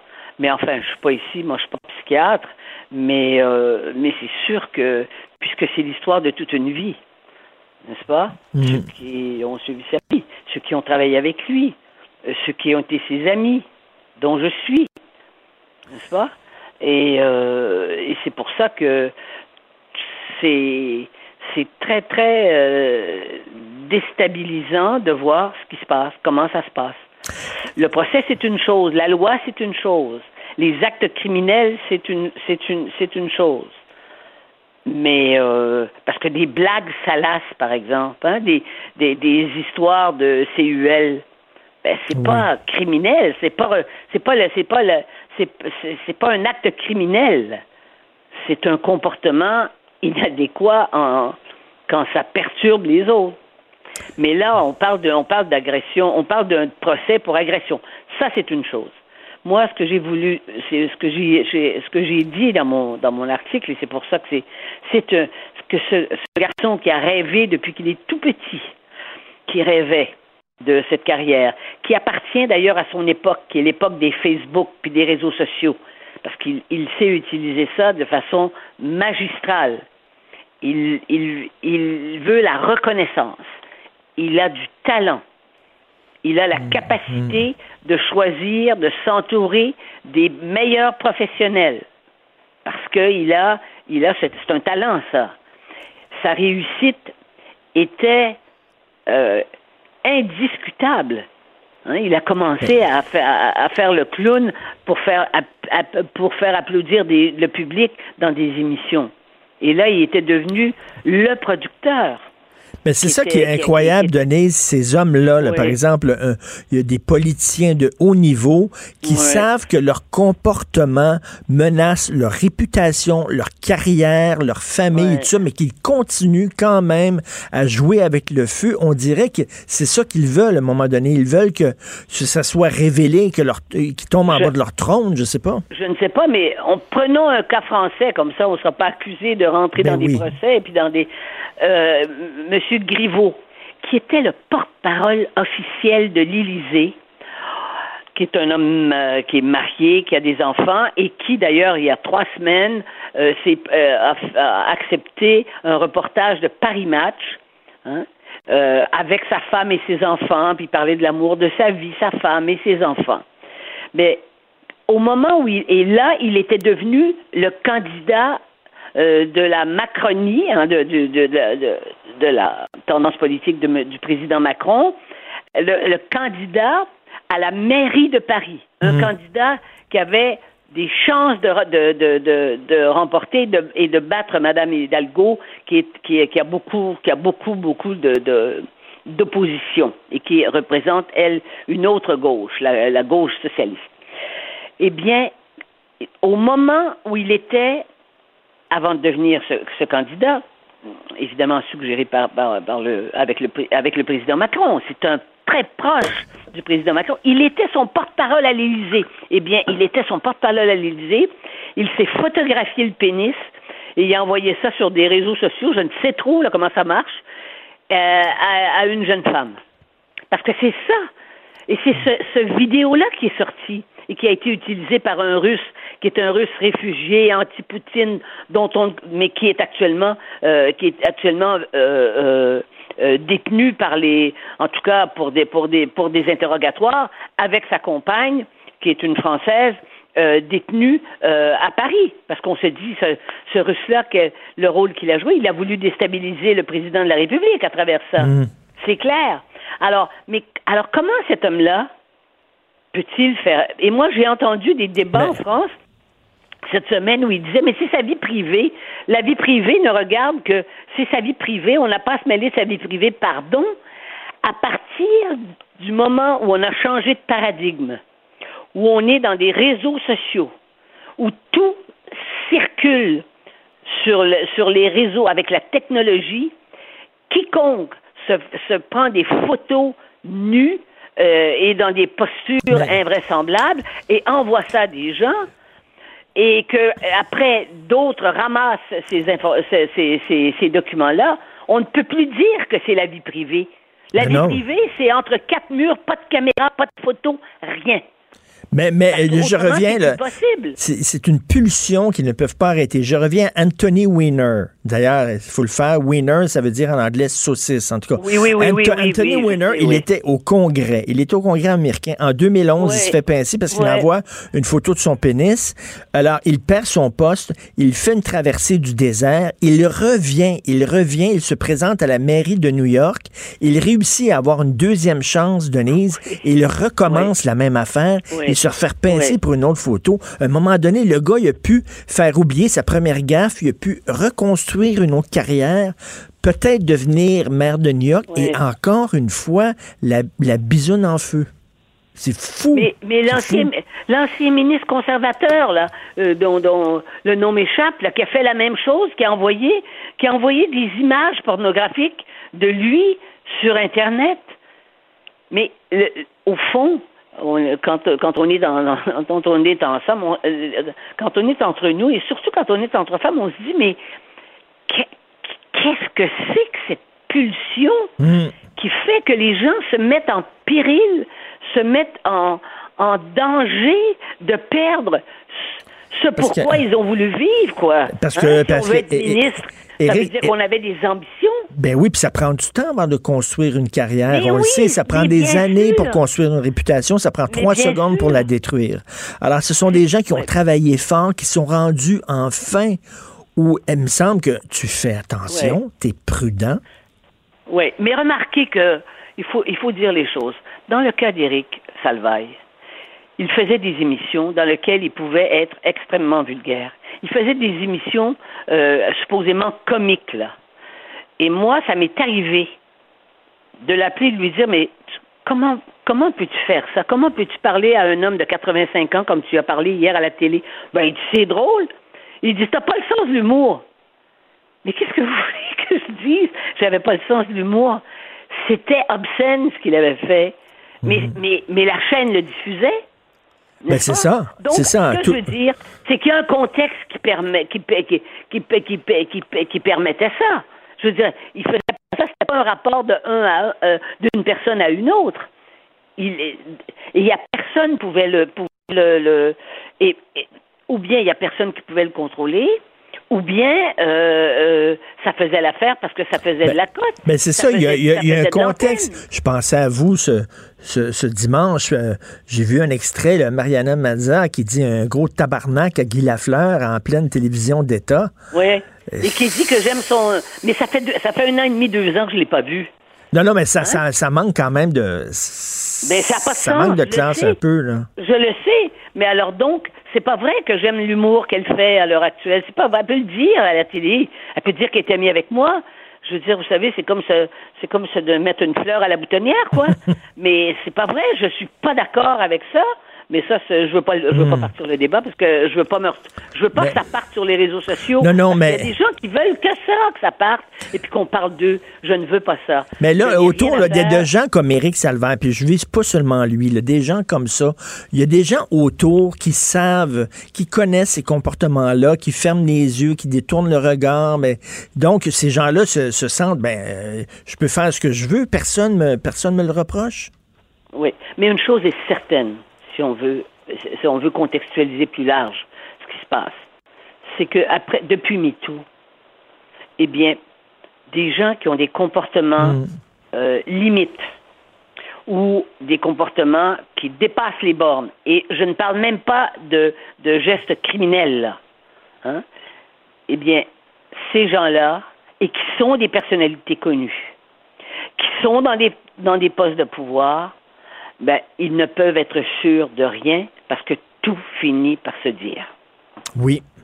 Et là, ce qu'on voit aussi, c'est qu'avec le mouvement MeToo, on parle des femmes qui sont victimes d'harcèlement, mais il y a des hommes aussi qui sont victimes d'harcèlement. Par des gays, entre autres. Là. Ça, on en parle très peu aussi. Là. Oui, mais parce que les hommes, ils n'osent pas le dire. Parce que des hommes n'osent pas avouer qu'ils ont été victimes euh, d'un autre homme il y a encore l'image de l'homme qui n'est pas comme une femme, autrement dit, qui n'est pas fragile comme une femme. Et je pense qu'il y a des hommes qui ont été, moi je suis certain, on est certain qu'il y a des hommes dans les dans les dans le monde homosexuel, il y a des, hommes qui ont été violés par des par, par des euh, par, des, des homosexuels. Mais c'est vrai qu'ils ne viennent pas sur la place publique. Pour la très grande majorité d'entre eux, ils viendront jamais sur la place publique pour le dire. Il y a beaucoup d'hommes ambitieux qui ont réussi et qui ont, euh, comment dire, euh, une, une libido particulièrement énergique. Là. On dirait que ça fait partie de leur ambition. Hein. Euh, parlons à, ah. pensons à DSK, Dominique Strauss-Kahn. Il y a souvent des hommes, c'est un peu... Leur libido a participé aussi à ce que ça leur donnait une énergie pour grimper les marches et se construire une carrière. Mais, il y avait des comportements avec les, avec les prostituées qui ont été mises, en, mm. mises dans des procès, qui ont été exposés, des comportements, mais qui étaient dégoûtants. Mm. Mais parlons, mais allons plus loin. Parlons de John, John F. Kennedy. Ben John F. Kennedy disait que s'il ne couchait pas chaque jour avec des femmes, il avait la migraine. Parce que vous savez qu'il avait d'énormes migraines parce qu'il y avait, il était, il avait une blessure au dos. Oui. Et il disait que c'était la seule chose qui lui enlevait la migraine. Donc, il, prenait, il couchait chaque jour. Et ce n'était pas avec son épouse. Euh, Même chose avec Bill Clinton, j'imagine aussi. Ça. Bill Clinton, Bill Clinton?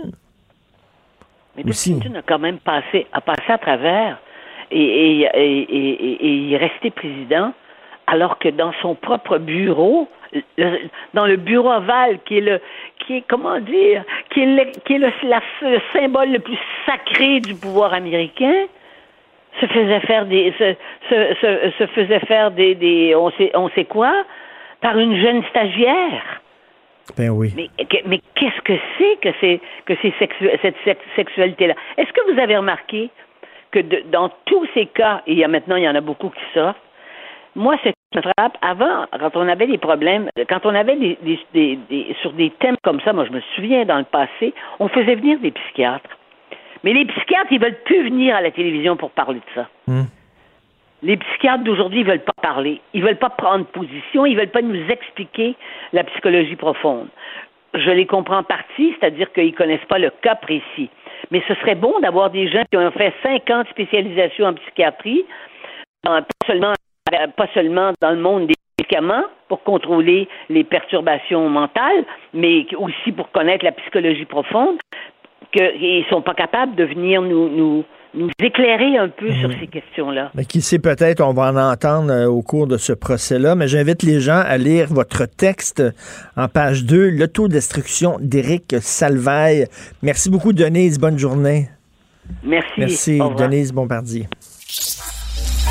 Pour une écoute en tout temps, ce commentaire de Denise Bombardier est maintenant disponible dans la section balado de l'application ou du site cube.radio. Cube Radio. Un balado où Denise Bombardier remonte le fil de sa mémoire pour discuter des enjeux de la société québécoise contemporaine. Richard Martineau. Politiquement incorrect. Alors, je lisais un texte sur la pandémie du coronavirus dans le Bloomberg Business Week et euh, il y a plusieurs spécialistes qui étaient interviewés et qui disent c'est un avant-goût de ce qui nous attend. Euh, on risque d'avoir de plus en plus là, de, de genre de, de, pandémies comme ça, d'épidémies à répétition parce que il y a beaucoup de virus, ils sont de plus en plus puissants et euh, de plus en plus résistants aux antibiotiques. Nous allons parler avec M. Marc Hamilton, microbiologiste et président du groupe Eurofin Environnement Bonjour, M. Hamilton. Oui, bonjour. Est-ce que vous êtes d'accord avec ça? Est-ce qu'il va en avoir de plus en plus des pandémies et qui va se propager de plus en plus rapidement? Ben, je dirais des pandémies, c'est pas d'hier. Hein. On en a depuis plusieurs, depuis le monde est monde. Il y a toujours eu des mm. pandémies, que ce soit la peste, que ce soit la grippe, la grippe aviaire, que ce soit la grippe espagnole. C'est sûr qu'aujourd'hui, qu'est-ce qui est inquiétant, c'est qu'aujourd'hui, on a une barrière médicale. On parlait tantôt d'antibiotiques. Donc, les virus aujourd'hui, pour pouvoir contrer la barrière médicale qu'on leur donne comme lutte, ils doivent être de plus en plus forts. Fait qu'aujourd'hui, on se rend compte avec beaucoup plus de super bactéries, de super virus, qui fait qu'au-delà de la médecine qu'on la connaît aujourd'hui, les virus se doivent être beaucoup plus forts. Et c'est ce qui inquiète, c'est les pouvoirs de mutation des virus qui fait qu'aujourd'hui, on ne sait jamais à quoi s'attendre. Et là, euh, je demandais euh, hier euh, sur ma page Facebook, je fais ça de temps en temps dans des entrevues, je demande aux auditeurs de me suggérer des questions. je prends des questions du public. Et là, il y a un auditeur, Rock Gagnon, qui dit, selon vous, est-ce qu'il y a un lien entre ces virus-là, les changements climatiques, la déforestation, etc.? Ben, écoutez, ça, c'est une bonne question. On reste qu'on n'a pas de preuve absolue, mais il reste une chose, c'est que l'être humain, plus on est proche, autrement dit, euh, de, de, vers, vers, si on veut, de l'animal. On se mm. rend compte que les super virus, il y a toujours un rapprochement avec les animaux et la salubrité, la sanitation entourant ça. Si on prend l'historique du coronavirus, on sait que ça a débuté par un animal qui s'est transmis à l'être humain. Donc, il y a eu une mutation qui s'est faite vers l'être humain. Et là, présentement, qu'est-ce qu'on a peur? C'est qu'est-ce qui fait qu'aujourd'hui, les gens me posent des questions. Ils disent, pourquoi qu'aujourd'hui, les gens capotent sur le coronavirus plus que la grippe? Il y a 4 à 5 000 personnes qui meurent de la grippe. Puis le coronavirus, ça n'a même pas 2 000 qui sont décédés aujourd'hui. C'est qu'aujourd'hui, ce qu'on a peur, parce que c'est un nouveau virus, il s'est muté une fois. Et là, ce que les, scientifiques de ce monde se disent, qu'est-ce qui va arriver à ce virus-là s'il se mute une deuxième fois d'humain à un humain et qui va devenir un super virus, puis on ne sait pas quels seront les effets secondaires. Mais ça, c'est une des questions. Mais quand on parle de qu'est-ce qui touche aux déforestations, qui touche à la nouvelle pollution, c'est évident que ça amène des nouveaux contaminants dans l'atmosphère, ça amène des nouvelles réactions de notre système immunitaire par rapport à ces nouveaux contaminants-là mais c'est sûr qu'il peut y avoir une corrélation. Et c'est comme, euh, moi, j'ai lu que 70 des virus sont d'origine animale. Euh, L'Ebola, ça existait depuis longtemps. C'était dans le fond des forêts. On n'avait pas contact avec l'Ebola, mais avec la déforestation, comme vous le dites, soudainement, on entre en contact avec ces virus-là. Et euh, effectivement, la déforestation peut jouer un rôle là-dedans. Là. Ben, c'est sûr, hein, on, sans le savoir, hein, la forêt, la forêt contribue à notre système immunitaire, de sorte que c'est un poumon, elle peut retenir des virus, elle peut revenir des maladies, elle, peut, elle va dépolluer l'air. Mais au-delà de ça, si je fais juste un parallèle sur les nouveaux contaminants, au-delà des virus, on n'a jamais eu autant de personnes allergiques aujourd'hui qu'il y a 25 ans passés. Ben oui. Et, ça, qu'est-ce souvent qui nous demandent? Ben, pourquoi qu'aujourd'hui, il y a autant de gens qui sont allergiques aux pinottes, qui sont mmh. allergiques à mmh. toutes sortes d'affaires? Écoutez, il y a une collection d'épipènes quand on va dans les, dans les garderies. ben oui. C'est incroyable. Il y a le mur des célébrités. Tu sais le nom des étudiants en regardant la quantité d'épipènes qu'ils ont sur le tableau. C'est incroyable. Moi, dans, dans mon temps, quand je jouais au hockey, il n'y avait pas ça. Quelqu'un qui est asthmatique, il était vraiment de naissance. Il ne l'est pas devenu. Et là, on se posait la question, qu'est-ce qu'il peut faire aujourd'hui que de plus en plus de gens qui deviennent allergiques, puis autrefois, ils ne l'avaient pas? Ben, on parle de pollution atmosphérique, on parle d'additifs alimentaires qui sont rajoutés, qui fait que c'est tous des excitants à bas niveau, qui fait que notre système immunitaire réagit, excusez-moi, à des innocenteries, qui fait que le moindre petit contaminant, on va avoir une réaction immunitaire, une fausse réaction immunitaire, et c'est ça qui fait qu'on rentre dans une industrialisation, hmm. que les gens deviennent de plus en plus allergiques. Je vais te donner un cas de figure. Euh, moi, j'étais, ben, je, suis ami avec un couple d'Haïtiens. Ils sont arrivés au Québec dans les années 80. Quand ils sont arrivés aux années 80, aucune allergie. Parce que ces gens-là vivaient en Haïti, il n'y avait pas d'additifs alimentaires, peu de pollution. Ils arrivent ici, deux ans après, je les rencontre, mais voyons, qu'est-ce que tu fais avec une épipène? Qu'est-ce que tu fais avec une pompe? Ben, il dit, je suis rendu québécois. Mais comment ça, rendu québécois? Ben, je mange québécois, je respire l'air. Et on voit que les allergies, c'est pas vrai qu'on est nécessairement toujours avec ça. C'est juste que la génétique influence. Mais je pense que c'est dans le milieu dans lequel on, est, qu'on respire, qu'on mange, influence beaucoup notre système immunitaire. C'est très, très intéressant. Euh, Diane Fortier, une auditrice, qui dit est-ce que nos systèmes de santé, les systèmes de santé des pays développés, est-ce qu'ils peuvent faire face à une grosse pandémie? Déjà qu'on n'arrive pas à faire face à la simple grippe hivernale.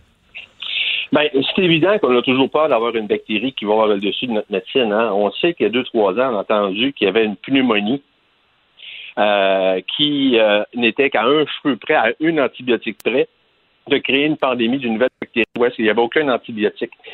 On est toujours à risque parce que plus on travaille avec... Euh, vous savez, les bactéries, tout comme les virus, eux, ils ont un magnifique système que nous, on n'a pas, c'est qu'ils ont le pouvoir de se muter dans le milieu où est-ce qu'ils sont. Hmm. Demain matin, là, il y aurait la fin du monde. Tout ce qui resterait sur la planète, c'est probablement des bactéries puis des virus parce qu'eux peuvent s'adapter dans le milieu où est-ce qu'ils sont. Fait que les autres, la bactérie, mhm. quand, on est quand, on est toujours en contact avec de quoi qui lui dit meurt, meurt, meurt, il y en a toujours une plus savante que les autres qui va se dire, ben moi, je vais être capable de vivre au travers et d'adapter mon ADN pour que si je suis en contact avec un, désinfectant, que je sois en contact avec, euh, je sais pas, un antibiotique, je vais passer au travers. Et c'est ce qui nous fait peur. C'est que les ben. bactéries ont, ont une capacité d'adaptation que l'être humain n'aura jamais. Il va falloir aussi, euh, dans le texte que je disais dans le Bloomberg Business Week, il y a des scientifiques qui disent il va falloir avoir des, des règles internationales, mondiales, les mêmes règles pour tout le monde, ne serait-ce que pour l'hygiène, la manutention des aliments. Euh, ici, on a des règles très strictes qu'on doit respecter. Euh, c'est pas le cas dans, certains autres pays où il y a des, des, marchés à ciel ouvert avec de la viande sur des étals, puis tout ça, là, qui sont, sont vraiment des incubateurs de virus. Est-ce qu'il va falloir justement euh, adopter comme, euh, vous savez, c'est toute l'humanité euh, qui, qui, qui, peut être victime d'une pandémie, donc adopter des règles internationales? Moi, je dirais bonne chance. moi, je pense que c'est utopique de penser que tout le monde va être sur la même longueur d'onde en termes de salubrité. Vous savez que ce que je peux répondre à ça, prenez juste un exemple. Je dis pas que c'est pas correct d'être très, très salubre, mais notre système immunitaire s'habitue des automilieux très, très, très salubre qui fait que lorsqu'il est dans un milieu moindrement insalubre, il pas une sorte de maladie. Prenez un mm. exemple. On va juste dans le sud.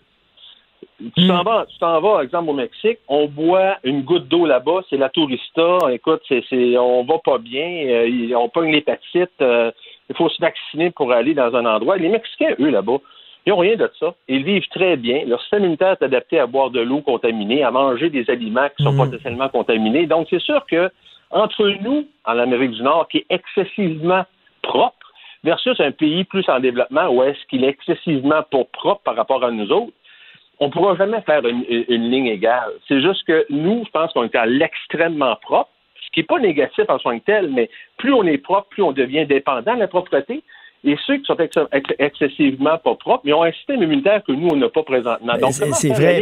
les deux, et, M. Hamilton, quand, on était petit, on mangeait de la boîte, là, quand on allait dans le parc, là, on mangeait du sable, puis il n'y avait pas l'escouade de Purel qui arrivait pour nous, nous laver la langue, puis tout ça. Là, on était. Aujourd'hui, on, vit dans un monde aseptisé.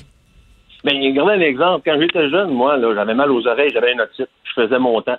Je me rappelle, ma grand-mère me donnait toutes sortes de. En tout cas, je sais pas si c'était ça fonctionnait, mais on faisait notre temps. On avait mal aux oreilles, elle mettait du lait chaud dans les oreilles, euh, elle me frottait avec du VIX. J'avais mal, je faisais mon temps. Puis ça passait. Aujourd'hui, nos enfants ont moindrement mal aux oreilles à la gorge. Chez l'hôpital, antibiotique trois jours. On veut pas que nos enfants aient mal. Donc, on voit un peu que notre système immunitaire n'aura jamais la capacité de s'adapter dans l'environnement où est-ce qu'il vit. On est toujours sur une béquille qui fait qu'on veut pas souffrir. Et, en terminant, vous parliez tantôt de, fin du monde. Je ne veux pas, faire un, discours apocalyptique, mais c'est drôle. Quand j'étais jeune, puis on imaginait la fin du monde, on pensait que c'était des gros monstres qui nous attaqueraient ou alors des gros volcans, puis des météorites, des grosses affaires. Et finalement, la fin du monde, la fin de l'humanité pourrait être causée par des micro-organismes. Effectivement. Euh, moi, j'avais un professeur à l'université, on l'appelait le dieu bactérie. Lui, il disait que le bon Dieu passait par des bactéries, que les bactéries avaient le pouvoir de, de, de, de, nous détruire. Euh, on disait, ben voyons, qu'est-ce qu'il dit là, ça n'a pas de sens, parce qu'on disait c'est inoffensif. Et effectivement, euh, aujourd'hui, euh, le, terrorisme, j'ai beaucoup plus d'un terrorisme, peur d'un terrorisme biologique que d'un terrorisme d'une bombe, parce mhm. qu'avec la trans, on le voit aujourd'hui, hein, avec la transmission facile interhumain, c'est très facile de partir une pandémie. Et si le virus est moindrement contagieux ou mortel, ben, ça peut décimer euh, plus facilement, plus rapidement qu'une bombe atomique euh, de la population. Ben merci, c'est super intéressant. Est-ce que vous êtes optimiste? Est-ce que euh, parce qu'il faut il faut voir à long terme. Là, il y a une pandémie, puis on va probablement la contenir puis régler, mais il va falloir à un moment donné avoir une politique à long terme parce qu'il va en avoir d'autres. Le problème, c'est qu'on ne sait jamais comment elle va, arriver, de où elle va arriver, puis comment la guérir. On ne sait pas, parce que là, on travaille avec la science. Puis qu'est-ce que la science? C'est carrément différent des mathématiques. Mathématiques, 1 plus 1 va toujours égaler 2. Mais tout le monde, un scientifique, 1 plus 1 va dire, bon, on ne sait pas ce qui peut arriver. La science, c'est humain, c'est vivant, et on ne sait jamais ce qui peut arriver. Donc, on, a toujours une belle boîte de Pandore, et on ne sait jamais ce qui peut arriver, ce qui nous guette devant nous. Euh, c'est l'histoire humaine super intéressant de discuter avec vous, M. Hamilton. Je continuerai ça encore pendant une heure. Là. Marc Hamilton, microbiologiste, président du groupe Eurofin Environex. Merci beaucoup. On se reparlera. Merci. Merci. Jonathan, tu parles des virus, toi? Mais à je suis pogné avec Jonathan. je continuerai ça pendant une heure avec vous, mais là, je suis pogné avec Trudeau qui attend sur l'autre ligne. c'est pas grave parce que Fred puis moi, on faisait des concours de boombox. écoute, des fois, là, on préfère un show juste avec ce que Fred Rio puis moi, on fait euh, hors d'onde. Oui, et, tu parles des bébites, des virus? T'es-tu genre à porter un masque? Bon, non. Non, non, je suis devenu très purel avec le temps. Là. Oui. Je pense que c'est dans l'air du temps. La petite bouteille de purel qui est dans l'auto tout le temps. Non, non, mais toi, t'es en politique, j'imagine. Les politiciens qui serrent des mains, puis des mains, puis des mains, ils doivent tout le temps mettre du purel. Ça n'a pas de bon sens. Oui. Oui, non, puis même à ça, ils finissent par pogner, euh, pogner des affaires. Mais il ne faut pas que ça devienne maladif. Est-ce que ça aide d'avoir une bonne, une bonne hygiène? Un? Une? Un bonne? Une. Une bonne? Une, bonne, c'est ça. Une bonne hygiène, je, pense que oui. Mais faut pas virer fou non plus, là. Écoute, tu, vas, tu vas revenir sur, euh, j'imagine, euh, Rick Salvaille? Oui, ben oui, on va parler à la juge à la retraite Nicole Gibault qui est sur place euh, au palais de justice. Là, on me disait que ça a commencé par un ajournement des travaux. Je sais pas trop pourquoi, mais genre de, de comprendre. Moi, je veux revenir sur le rôle des avocats de la défense. Surtout en parlant à une ancienne juge, là. Tu sais, comment, euh, est-ce qu'à un moment donné, il y a comme des bornes à ne pas dépasser, tu sais, dans la tentative de remettre en question la crédibilité mhm. d'une victime potentielle, d'un témoin.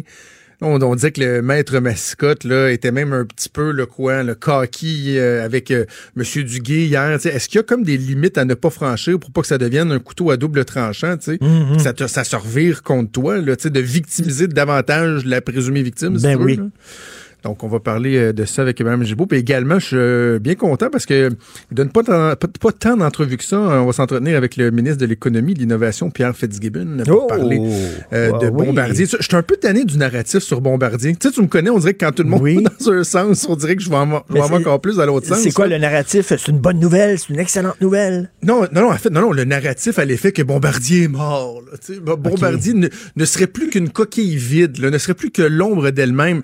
Tu sais, j'ai fait mes recherches, l'aviation euh, d'affaires, c'est 10 000 emplois au Québec. C'est 18 000 emplois dans le monde. L'an dernier, c'est un chiffre d'affaires de 7,8 milliards avec des marges de profit de 7% ce qui est énorme Bombardier, juste avec l'aviation d'affaires, est l'employeur industriel numéro un au Québec et dans le top 5 au Canada derrière des concessionnaires automobiles, des producteurs automobiles. Donc, je comprends que c'est plus ce que c'était. Je comprends que, évidemment, la rémunération des patrons, tout, on peut tout se rappeler de ça puis broyer du noir, mais sais, Bombardier, c'est pas une binerie non plus aujourd'hui, là. si Bombardier, c'est fini, faisons d'autres choses. On aime ça dire qu'on est des bons entrepreneurs au Québec. Ben parfait, on se crache des mains pour on part d'autres choses. Let's go, gang. OK, fait que c'est pas une petite grenouille, là, encore, là. Ben non. Est-ce qu'elle a vu trop gros? Est-ce qu'elle a voulu avaler le bœuf, comme tu l'as si bien mentionné avec Paul Larocque un peu plus tôt cette semaine? Euh, oui, oui, oui. Elle a vu trop gros. Mais il reste que l'aventure, là, euh, et, je sais que, je sais pas si le ministre va m'en parler, mais je sais qu'il a tenu ce discours-là. Lorsqu'on fait l'opération comptable, il y a le 600 millions, qu'on sait pas ce qui va devenir dans les prochaines années. Là, il y a un gamble avec, le, avec Airbus. Mais le reste des investissements qui ont été faits, ont été très rentables. D'un, il y a des emplois. Les emplois sont là, des emplois bien rémunérés. Puis regarde, prends juste le 1,5 milliard que la Caisse avait mis dans Bombardier Transport. Hier, ils ont fait 800 millions de profits avec la vente. 800 millions en, en, en 4 ans ils ont revendu 2,3 milliards, ce qui avait 1,5 milliard. Là, ils réinvestissent dans Alstom pour être actionnaire. Mais c'est 800 millions qu'ils ont fait dans le business, quand même pas pire. Là, oui, mais arrêtons d'être trop négatif aussi, le moment donné. Ça va être très intéressant avec M. Fitzgibbon euh, de t'entendre parler là-dessus. qui veut se faire aussi grosse que le bœuf. Ça, c'est Fred. Merci. On t'écoute avec Maude. Merci à Hugo Veilleux à la recherche. Merci justement à Fred Rio à la réalisation console. On se reparle demain à 8 h. Passez une excellente journée politiquement incorrecte.